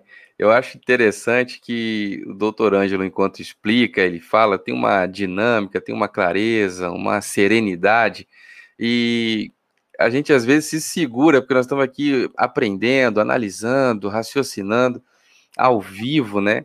Mas eu às vezes me seguro para não dar uma risadinha, porque o senhor tem uma clareza, uma leveza, uma educação, uma ética para falar, mas, mas chega a ser engraçado quando a gente começa a entender. São 513, somente um apresentou uma queixa. Como que a pessoa tem a coragem de dizer que é perseguição política. Chega a ser engraçado, me perdoe. Mas não é verdade? É forçoso. Pura... É querer muito se colocar na condição de vítima. Sendo que a vítima desse caso está enterrada a sete palmos debaixo da terra que é o Anderson do Carmo, ele que é a vítima. Ele é a vítima, a Michele é a vítima e a Maria Edna é a vítima, como os demais membros da família são vítimas por estar hoje ausente dos seus entes queridos, que por conta de um ato perderam três parentes, que são os que eu citei aqui. Essas pessoas são a vítima. É o pai do Anderson, que é a vítima, que perdeu dois filhos a irmã do Anderson, que perdeu a irmã e a, e, e a madrasta. Essas pessoas são vítimas, perdeu a irmã e o irmão, diga-se de passagem. Essas pessoas que são vítimas. Não é ela que é vítima, não. É, aí a gente está caminhando para o desenho de um cenário dentro dos autos, dentro dos fatos, dentro das explicações, em que a opinião pública fica sem opções, né? A opinião pública vai se basear nisso. Nessa live aqui já tem uma chuva de comentários, milhares de pessoas. Estou falando o seguinte, né? O senhor está esclarecendo com tanta clareza e, em momento algum, o senhor colocou uma opinião aqui, pelo menos até agora são fatos, autos, documentos, depoimentos, né? É, porque uh, eu, eu, eu digo, ô Diego, e falo com os colegas, e converso com os colegas, inclusive com os menos experientes que estão iniciando na carreira de advogado, como eu fui iniciante um dia e fui muito bem orientado, fui muito bem ensinado pelos meus criadores, que eu não canso de agradecer publicamente por tudo que fizeram por mim, para que eu me tornasse hoje o advogado que sou, que é o caso do doutor Michel Assef, do doutor Júlio Leitão, do doutor Moncar Gama e do doutor Écio Braga. Essas pessoas têm uma importância enorme na minha vida. E sempre me ensinaram, inclusive, que a sua opinião pessoal aos autos, ela não vale de nada. Vale é o que está nos autos pois o que não está nos autos não vê o mundo. Eu fui criado Instituto da Advocacia escutando sempre isso. Por isso, você não vê eu dar opinião pessoal. Você me vê falar de fatos e frisar que está consignado nos autos. Muito obrigado pelo compromisso que o senhor tem é, amplamente comentado na live anterior sobre a ética, sobre o, o compromisso com o trabalho, com a verdade. Isso está muito claro. Quem não assistiu, por favor, assista a primeira live. O conteúdo daquela live em nada tem relação com o desta. Esta aqui é a segunda live, são 10 pontos que nós não conversamos. O próximo ponto, doutor, Perícia dos cachorros que estavam soltos. Que confusão foi essa dos cachorros soltos aí? Bom, é, do início né, das investigações, houve aquela entrevista da, da denunciada Flor de Lis, que o Anderson reagiu a um assalto dentro de casa. Né? Aí houve uma perseguição aonde se iniciou em São Francisco, área nobre aqui de Niterói. Eu esqueci o nome da avenida, mas é uma avenida que tem um canal, área nobre de Niterói, que começa no Mac da Praia de São Francisco, no McDonald's e segue, que dá acesso à casa dela. Ela disse que sofreu a perseguição desde ali por pessoas motoqueiros que estavam de, de moto, estava de moto, desculpa, só podia estar de moto, né, motoqueiro, que estava de capacete. E ela narra isso, e a polícia foi atrás dessas câmeras, inclusive câmeras da rua, que pega o momento em que ela chega em casa e joga por terra essa alegação de assalto. A polícia prontamente foi em prol de periciar os cachorros, que houve a indagação dos cachorros terem sido dopados para que um estranho entrasse na casa para efetuar o, o crime de favor do Anderson, perpetrar o crime contra Anderson. E isso foi corroborado com a carta do Lucas, no caso, a suposta carta que descobrimos ser fraudulenta, que então o Lucas que mandou os amigos entrarem lá e fazer o serviço. Veio à tona a perícia dos cachorros. Cachorros bravos, tá? Não me recordo a raça, que era um casal. Um era Niel e o outro não lembro o nome, que um era Niel, que era em homenagem ao pastor Anderson, e outro, eu não me recordo o nome, que era em homenagem à, à Réfula de Lis. E a perícia dos cachorros vieram negativas. Os cachorros não foram dopados. Os cachorros estavam soltos, os cachorros não latiram, porque o atirador, o algoz do pastor antes do Carmo, era pessoa de extremo conhecimento dos cachorros. Os cachorros conhecia a pessoa que estava ali, tanto que é verdade que os cachorros não atacou a pessoa que alvejou o pastor antes do carro.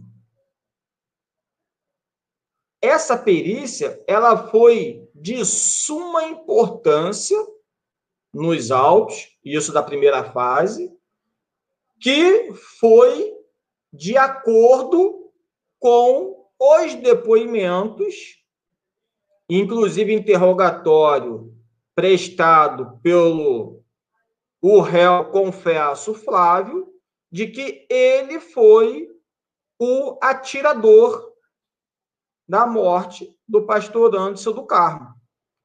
O que a, a, o único ponto que não ficou esclarecido foi o pastor ter 30 marcas de perfuração, 30 marcas de perfuração de tiro no corpo, e o, e o Flávio apenas dizer que foram seis. Mas eu acredito que a vontade foi tanta que às vezes ele pode ter errado na contagem. Mas a perícia do cachorro foi marcante conforme o depoimento dele, onde ele confessa ser o atirador da morte do pastor antes do carro. Ou seja, no quintal não houve ninguém estranho, e sim pessoas da própria casa, dentre elas o Flávio. Bastante polêmico esse ponto aí, porque houve, houve, uma especulação na época de que os cachorros foram dopados, que a pessoa era estranha e dopou cachorro, envenenou e não sei o quê, Saiu o laudo lá com o exame, nada disso consta. Então, a conclusão que o senhor acaba de esclarecer é que a pessoa era íntima mesmo do convívio dos animais. Estarrecedor, né? Por isso, né? Por isso, a Flor de Lis fala tanto no seu último depoimento, que repito, que tive acesso hoje, do dia 21 de maio, que o portão de trás estava aberto e ela não sabe por quê.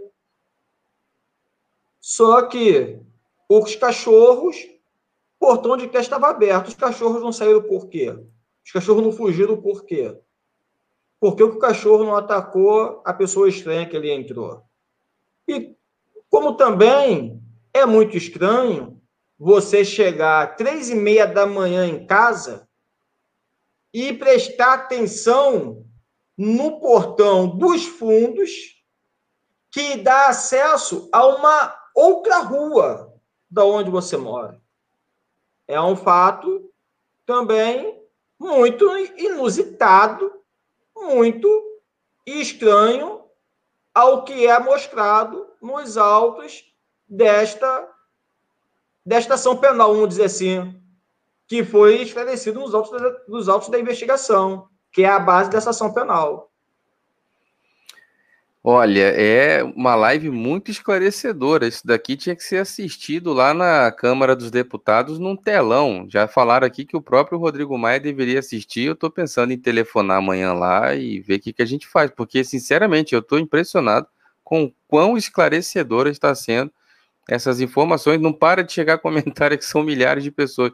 É, doutor, só para a gente caminhar aqui, o oitavo ponto, pulseira de ouro do pastor, que até certo dia havia sido furtada, junto com o celular do mesmo, o celular do pastor Anderson, e apareceu no pulso da deputada federal numa num culto, né, sem explicação, sem ela ter agradecido ou comemorado. Obrigado por quem encontrar. Ela apareceu lá com o microfonezinho na mão cantando e a pulseirinha do pastor que tinha sido furtada estava ali. O que, que, é isso, doutor? Isso aí sumiu, levaram, apareceu? Que, que mistério é esse?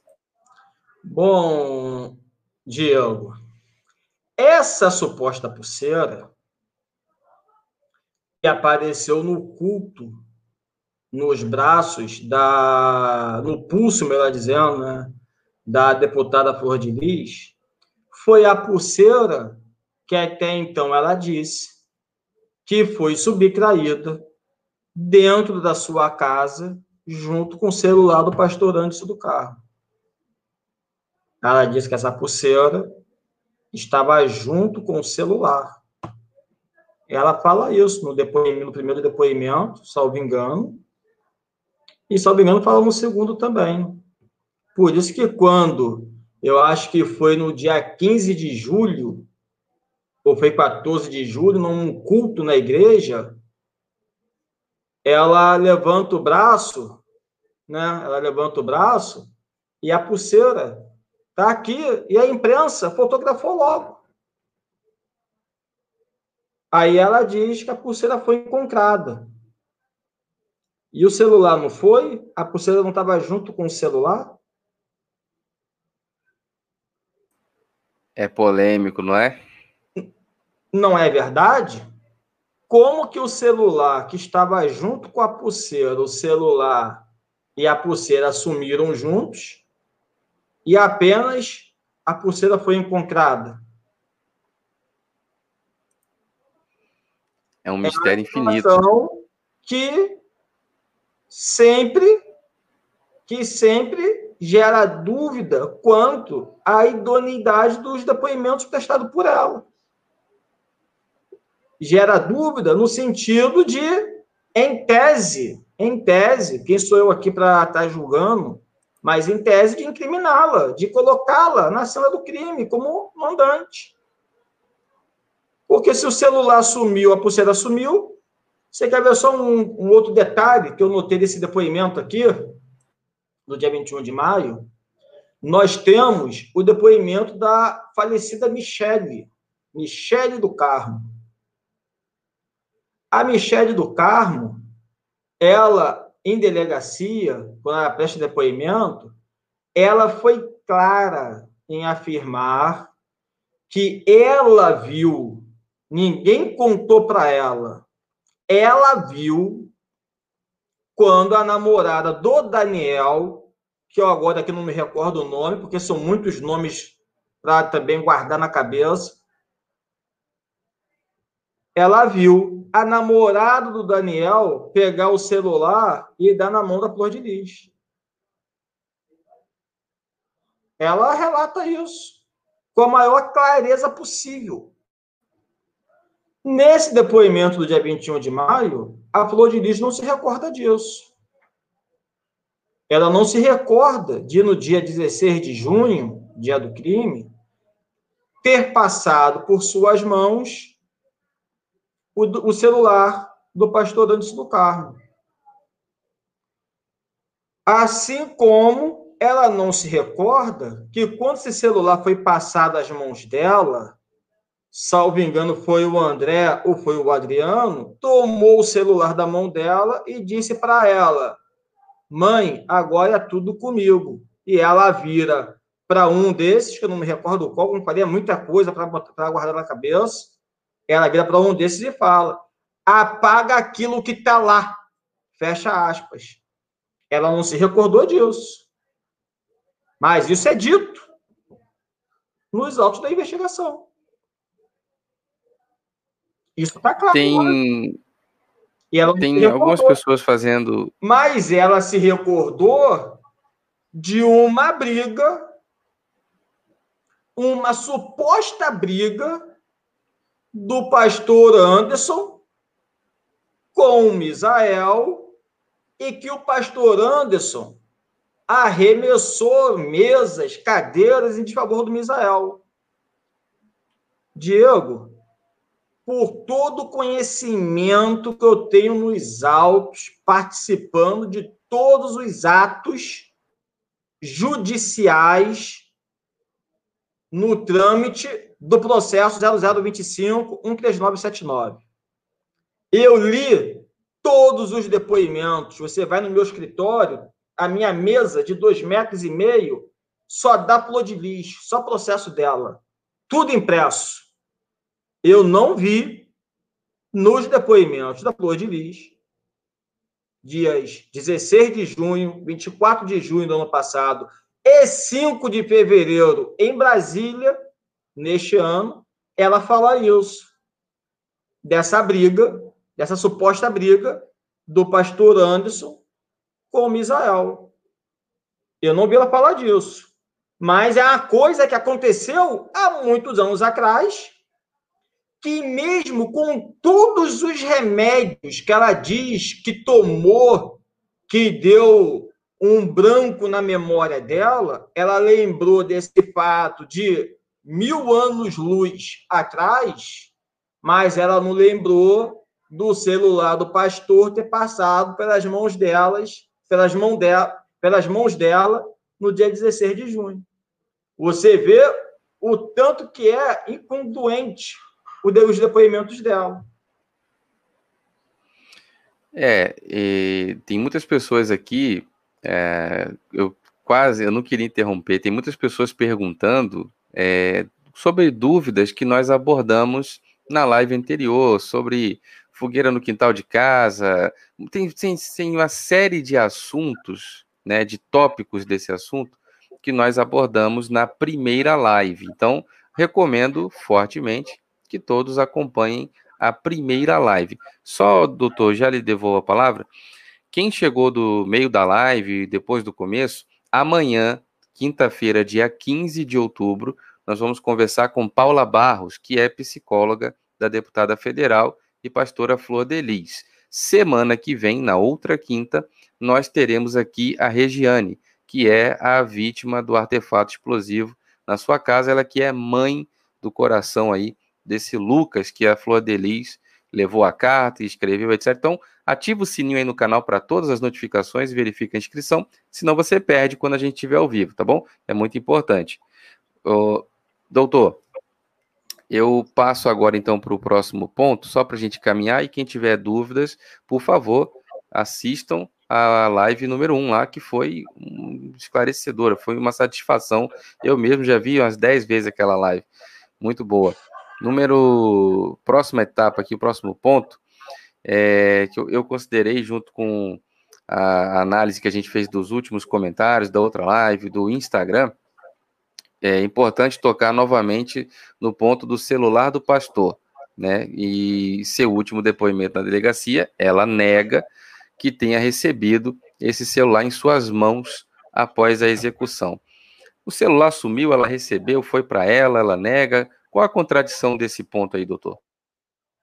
Bom, o celular ele está desaparecido, Diego, até hoje. Apesar da polícia ter encontrado, ter encontrado, me equivoco, é, apesar da polícia ter levantado, é o termo correto, conversas do celular do pastor, mesmo estando desaparecido. Mas que não deu para levantar é, conforme foram feitas. Não, não deu para ser feita uma perícia, né, por ausência do objeto, conforme foram feitas nos celulares de todos os denunciados, apanhando as conversas que tinha com cada um. Então, isso atrapalhou muito a investigação, porque é um, era um objeto de desejo, na época, da doutora Bárbara Lomba, como passou a ser também do doutor Alain Duarte, na busca da verdade. Que ninguém, a polícia, conforme eu disse anteriormente, a polícia, a justiça, eles não buscam o papel deles não é de buscar condenar ninguém, não. É aplicar a lei, apurar e aplicar a lei. Então, uma prova cabal nessa investigação seria o aparecimento desse celular, celular do pastor, o celular dela, o primeiro do celular dela, o celular do Flávio, que foram, assim, no toque de mágica, desaparecidos. E conforme eu disse na minha fala anterior, no depoimento dado no dia 21 de maio, a Plodilis nega que esse celular do pastor passou pelas mãos dela. Ela nega. Apesar de haver nos autos depoimentos claros e precisos sendo um deles da Michelle, que esse celular passou sim pelas mãos da Flor de Lis, que ela viu esse celular ser entregue nas mãos da Flor de Lis. Ela é bem clara, como outros filhos narram a mesma coisa. Inclusive, no ponto em que o Adriano ou, ou o André, eu não lembro quem pegou o celular na mão dela e falou com ela: mãe, agora é tudo comigo? Fecha aspas. E ela pega e diz: apaga aquilo que está lá. Aquilo que está lá, o quê? Ela não soube dizer isso para a autoridade policial. Que é aquilo que estava. Apaga aquilo que está lá. Aquilo o Muitos, muitos podem me julgar da forma que estão me julgando. Que eu estou acusando, que eu estou, que eu estou fazendo N coisas. Eu estou buscando a verdade ao lado do Ministério Público. Eu estou buscando a, simplesmente a verdade. Se a verdade aparecer para absolvê-la, Diego, eu bato palma de pé para os advogados. São colegas. Não estão ali para fazer mal a mim, mal a ninguém, não. Como eu sempre falo, e falei na live anterior, a atividade do advogado é uma atividade constitucional. É a única profissão reconhecida constitucionalmente. Artigo 133 da Constituição. Então, essa história que advogado defende bandido, que advogado está aliado ao crime. Isso não existe, Diego, porque o advogado ele não defende bandido, o advogado ele não defende a prática supostamente criminosa por parte dos seus assistidos. O advogado ele defende o direito, a aplicação da lei. É isso que o advogado defende. É isso que o advogado representa, os direitos dos seus assistidos, buscando, é claro, a absolvição dele daquela imputação defenestrada pelo Ministério Público. Então, se ela vier a ser absolvida, Diego, eu bato palma para os colegas. Porque é mérito do trabalho do advogado que hoje muito, muito nós vemos na imprensa que é de parte da população querer incriminar a atividade do advogado. E a atividade do advogado é uma atividade constitucional os advogados que defendem a flor de lis, que defendem os corréus, eles não estão defendendo a prática criminosa. Eles não são advogados de criminosos. Eles são advogados de pessoas, seres humanos, que são réus na ação penal e têm em favor deles o direito constitucional de se defender.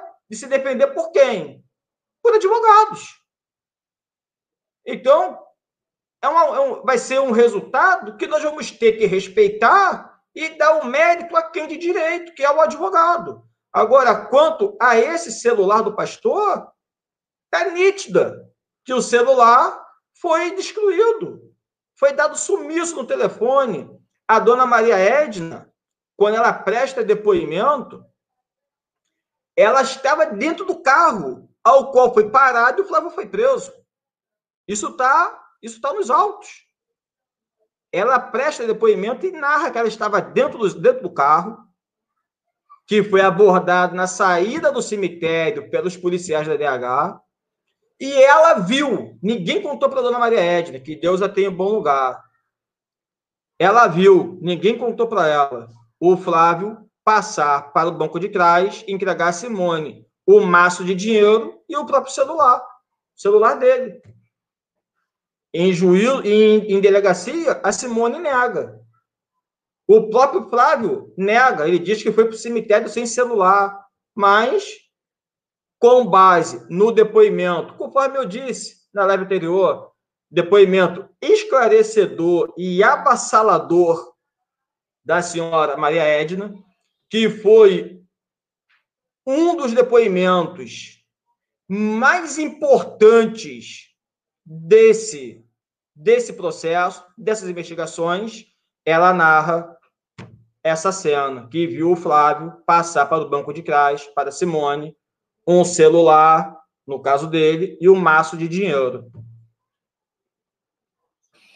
Esclarecedor, né? Eu me recordo do depoimento dela quando foi divulgado que ela disse isso, que ele teve acesso ao telefone. Então é muito esclarecedor. Tem um ponto também que é muito polêmico, que foi a forma que o Anderson era envenenado sem levantar suspeita, inclusive dizendo que tinha crise de gastroenterite. Polêmico esse ponto, hein, doutor? Demais, né, Diogo? O que, que acontece? Ela chega a falar desse depoimento, desse depoimento, desse do, do, suposto envenenamento aqui. Só que ela não fala o termo envenenamento. Ela fala que Anderson passava mal corriqueiramente e ela não sabia o porquê. Né, que Anderson passava tão mal. Mas tem o depoimento, que inclusive faz parte do relatório conclusivo das investigações, o doutor Alan Duarte foi bem técnico ao expor o, o atuar de cada testemunha no crivo daquela investigação, que ele expõe em seu relatório o depoimento da Luana, que a Luana viu no gabinete da Flor de Lis. Eu acredito que seja o, o gabinete aqui do Rio de Janeiro. Vou lhe dizer já o porquê. Por quê? Porque um suco de laranja foi preparado pela Marzi. Tá? Foi preparado pela Marzi, um suco de laranja, no gabinete da Flor de Lis. Quem serviu esse suco ao Anderson foi a própria Flor de Lis.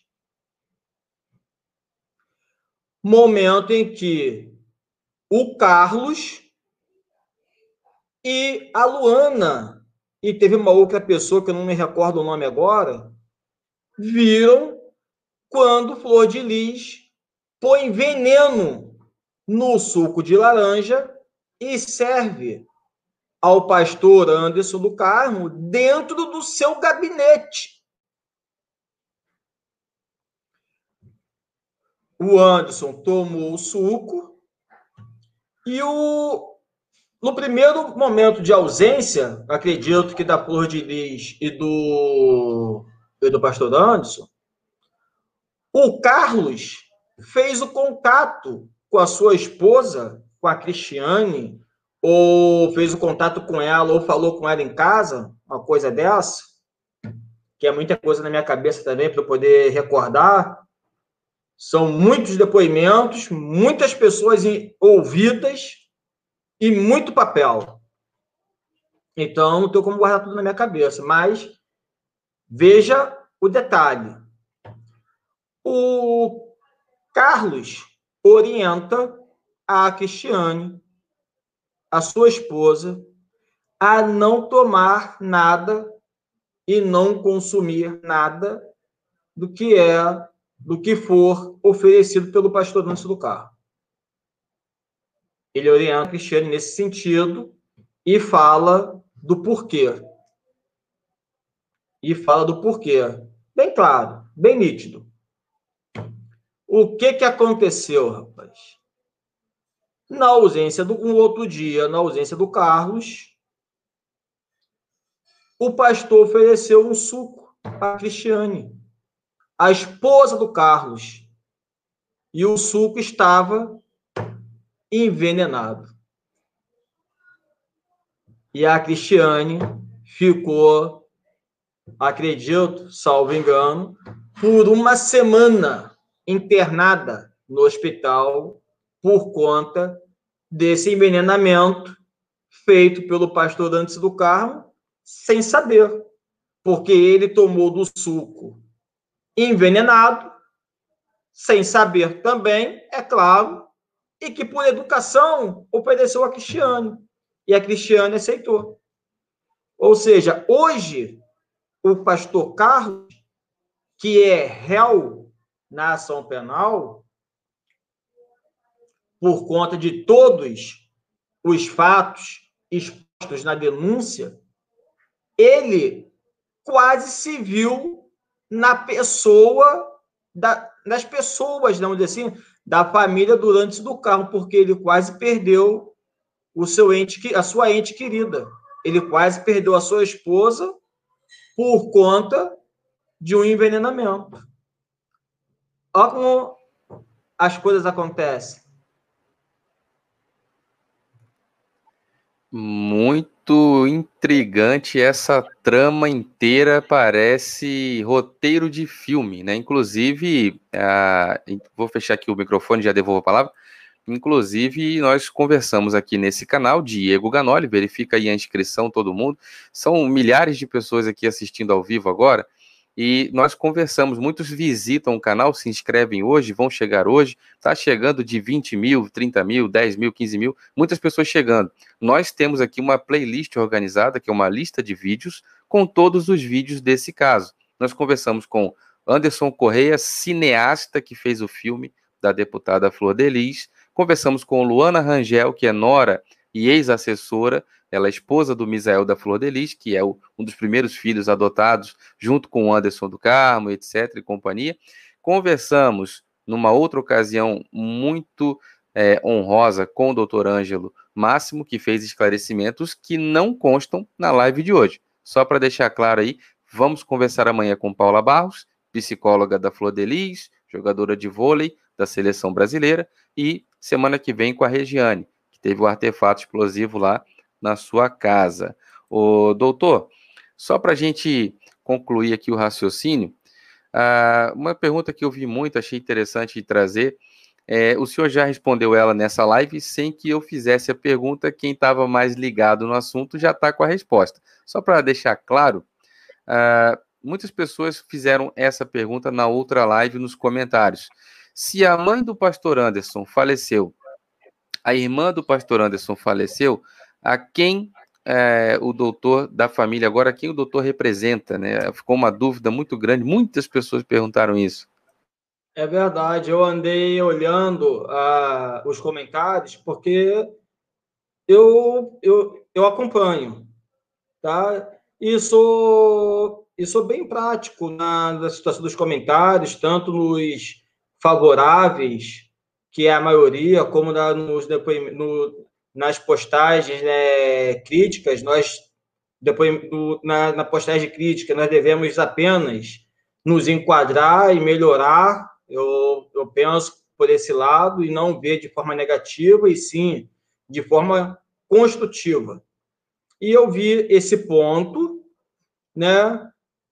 Eu estou hoje nos autos representando, continuando né, na representação da família antes do carro, através da procuração que me foi otorgada pelo pai do pastor, pelo pai do pastor do Carmo, o senhor Jorge de Souza, que logo a, a morte do, da senhora Maria Edna, que é um ponto também, ô, Diego, que foi até bom você tocar, porque é um ponto também que me causou um aborrecimento lá atrás me causou um aborrecimento lá atrás. O que, que acontece? Não é de plano quando um cliente vem a falecer e você comunicar diretamente aos autos. Isso não é de forma automática. Tem todo um princípio a seguir. Tipo, a senhora Maria Edna faleceu no dia 8 de abril deste ano. Eu aguardei o sepultamento da senhora Maria Edna. Eu aguardei a confecção do atestado de óbito da senhora Maria Edna. Porque você não tem como provar um falecimento por dizer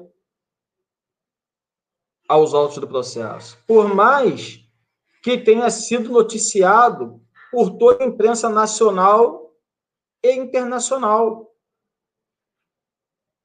eu, como profissional do direito, eu tinha que aguardar um documento comprobatório, que é qual? O atestado de óbito.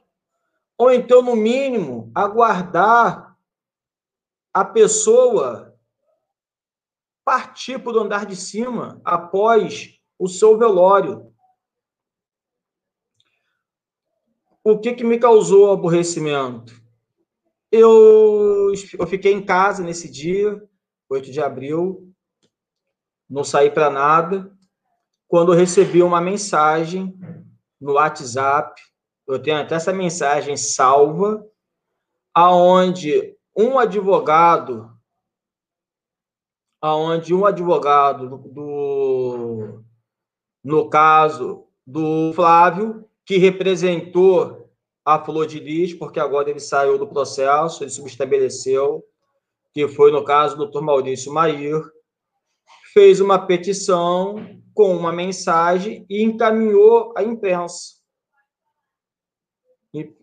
pedindo a minha retirada do processo, a petição, o processo que até então em segredo de justiça, decisão judicial, ele mandou essa petição para a imprensa com as palavras explicando da minha retirada dos autos, tendo em vista que a dona Maria Edna faleceu. Só que a imprensa me mandou essa petição, me mandou esse WhatsApp, inclusive com a mensagem, que está comigo guardada e documentada. Eu acho que foi uma tentativa muito de me expor, mais uma vez, como foi da vez recente agora, quando fui chamado de mentiroso, conforme eu falei no início aqui do. Falei aqui no início aqui da live.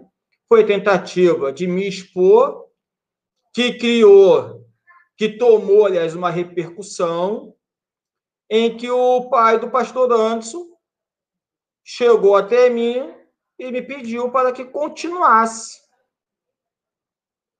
representando a família e me otorgando o instrumento de procuração ao qual hoje eu estou habilitado no né, atuando nos autos e ele habilitado como assistente de acusação. E muito importante esse esclarecimento, porque acabou de passar um comentário aqui dizendo nem sabia que o pastor tinha pai. Quer dizer, são vários comentários nesse sentido, já devolvo a palavra, dizendo que pessoas estão tendo um esclarecimento minucioso sobre esse caso, que é importante porque não apenas a opinião pública, mas também algumas, é óbvio, né? Nós já temos informações diversas é, tanto que a Paula Barros, do jogadora de vôlei, que é psicóloga da deputada, ela nos procurou, junto com o Ivo, um grande abraço, nos procurou para vir aqui para o canal para falar. Então, nossa audiência, a, a, os lugares e as pessoas onde esse conteúdo chega, Deus é quem sabe. Né? São mais de 140 países gravados aqui na análise do canal tem brasileiro espalhado pelo mundo inteiro, e eu sei que pelo Brasil inteiro esse conteúdo chega. E eu estou muito feliz hoje pela presença do doutor Ângelo e por todos os comentários que a gente está lendo. Não dá para ler todos, é, são milhares de pessoas, mas são todos comentários de gratidão, porque o nosso povo, doutor, está cansado de ser enganado. E em relação a ao ponto que eu fui chamado de mentiroso, de causador de tumulto processual, que eu fui chamado de de um outro termo que agora não, não, não me recordo, mas eu já falei já anteriormente. Isso foi por conta de uma petição minha, assinada por mim eletronicamente, informando a juíza de uma suposta. Eu sempre boto suposta ou em tese, porque eu não tenho a certeza. Eu preciso que apure. Eu preciso que o juiz oficie e busque a verdade junto aos órgãos competentes. E isso aconteceu, conforme eu disse, na petição assinada por mim eletronicamente, em que eu pedi para oficiar a CEAP e ao DECRAN para apurar se a Paula Barros havia visitando algum dos réus. E eu boto bem claro, em tese, para não gerar dúvida. Supostamente, eu uso esses dois termos. Porque eu não tenho a certeza. Então, eu não posso afirmar. Eu preciso de esclarecimento. Tipo, a juíza deferiu o pedido meus pedidos nesse tocante. E mandou oficiar a SEAP, mandou oficiar o DETRAN para saber a respeito da expedição de carteirinha de visitante em nome da Paula Barros. A SEAP informou na semana passada que não existe carteira de visitante em nome da Paula Barros, mas eu estou no aguardo da resposta do ofício do Detran, que eu vi foi respondido hoje, mas eu não, não tive tempo de ver o conteúdo da resposta. Porque é o Detran hoje responsável pela expedição da carteira de visitante. A SEAP diz que não tem. Mas quem vai dizer se tem ou se não tem e se foi solicitado ou não, é o órgão emissor, que é o Detran. Então, Diego, em nenhum momento fiz acusações. Eu levei ao conhecimento da magistrada o que chegou ao meu conhecimento. Como também chegou o conhecimento da própria Paula Barros. Então, eu achei desonrosa a conduta do colega que preza tanto pela democracia em chamar um colega publicamente, em uma nota dada à imprensa, de mentiroso, de causador de tumulto processual e de outro termo que agora eu não me recordo qual. Mas é só você buscar lá no R7 que essa nota está lá, no R7. Então, eu achei muito deselegante dessa parte. Opinião dele. Não me resta outra alternativa senão rebatê-la. Mas foi um momento muito desagradável, não só para mim, muito menos para ele, mas para toda a advocacia nacional que preza pelo respeito entre suas pares. E é importante esse esclarecimento que o senhor faz, porque, assim como na carreira do senhor, o meu trabalho, tem essa conduta ética de ter o cuidado. Né? Justamente por isso que a gente é a referência que é aqui no YouTube, entre os amigos, os colegas, entre a audiência, todas as pessoas que participam, os convidados. Esse canal tem essa, essa relação muito salutar, porque tem um compromisso com a verdade, traz a informação né, de forma a ouvir todos os lados, em busca pela verdade, em momento algum, nós colocamos aqui, exatamente como o senhor disse, a atribuição do que quer que seja a quem quer que seja. Aqui é supostamente de acordo com os autos, conforme a testemunha, de acordo com a fonte, segundo o R7. Exatamente, é tudo baseado em, em provas. É, até se ele tivesse dito faltar com a verdade, é um termo até técnico usado por advogados. Essa alegação falta com a verdade. Agora, chamar do termo chulo, mentiroso, isso é uma ofensa não só para mim, como para a classe da advocacia, a advocacia criminal principalmente, que é a área que eu atuo, e que eu sou um dos defensores. Eu sou delegado de prerrogativa da OAB. Tem uma pergunta, uma pergunta aqui muito interessante, doutor. Desculpa, vou inseri-la, se o senhor permitir. Muito interessante. Que é o seguinte: a Thelma Dantas fez uma pergunta que já fizeram para mim também. É, doutor, o processo não é sigiloso? O doutor pode estar citando o depoimento de envolvido? É sigiloso o processo, doutor? O processo, ele. De, é, a investigação, para responder à pergunta da telespectadora desde o início, o inquérito, respondendo a pergunta da Thelma Dantas, o inquérito, Thelma, ele sempre foi sigiloso, tá? O inquérito sempre foi sigiloso, tanto o inquérito 526, que é referente à primeira fase, como o inquérito 777, que é referente à segunda fase. Ambos foram sigilosos, mas no âmbito do recebimento da denúncia, a magistrada presidente do Tribunal do Júri, aonde tramita os feitos, ela suspendeu o sigilo dos autos com o recebimento da denúncia. Porque o processo ele é público. Então, tendo em vista que o processo é público e que as investigações estão encerradas, a magistrada levantou o sigilo e o processo está aberto para quem quiser ver. Sendo advogado, pode abrir os autos, imprimir, pesquisar para estudo, o que, o que melhor entender, porque o processo ele é público. E é por isso que eu estou fazendo a live citando depoimentos, porque o sigilo ele foi levantado no dia 24 de agosto deste ano, quando foi recebida a denúncia no processo 34 37 478 70 e ao mesmo tempo foi também levantado o sigilo do processo 25 3979 2019.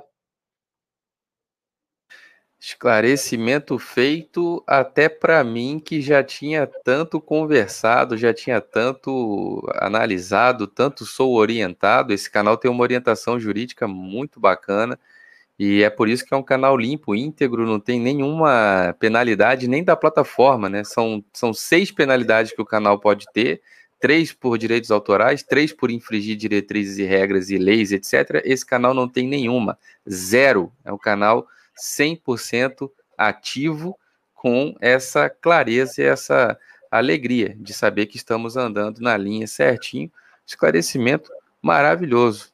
Doutor, eu, sinceramente, o senhor sabe, a gente é, aprende, gosta de ouvir, gosta de conversar. Eu sou um apaixonado pelo direito, sou um leigo, mas sou um leigo apaixonado pelo direito.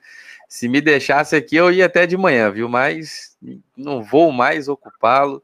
Sei que o senhor tem um tempo muito precioso, como o senhor disse, é papelada que não acaba mais, é muito conteúdo para se debruçar. Só tenho a agradecer o coração repleto de alegria pelo seu tempo, pela dedicação. O senhor está com a palavra aí para tudo que o senhor quiser dizer. Eu te agradeço por mais essa oportunidade de me dar a voz, de me ouvir. Eu agradeço a todos telespectadores por nos dar essa audiência e também é, ouvir né, a minha voz, ouvir tudo que eu tive a esclarecer. Eu agradeço por toda a atenção e o carinho de todos e me ponho sempre à disposição para o que for de necessário precisar esclarecer. Então fica assim, eu que agradeço, uma satisfação enorme. Agora peço a todos que compartilhem essa informação, esse vídeo nos grupos de WhatsApp. Quem está no Facebook, são milhares de pessoas, joga nos grupos, compartilha na sua página, passem pelos grupos de Telegram, marca todo mundo aí nos comentários muito obrigado, doutor, pelos esclarecimentos. Muito obrigado a todos que nos acompanharam durante essa live, esclarecedora para todos, de interesse público nacional. Muito obrigado, fiquem todos com Deus e um forte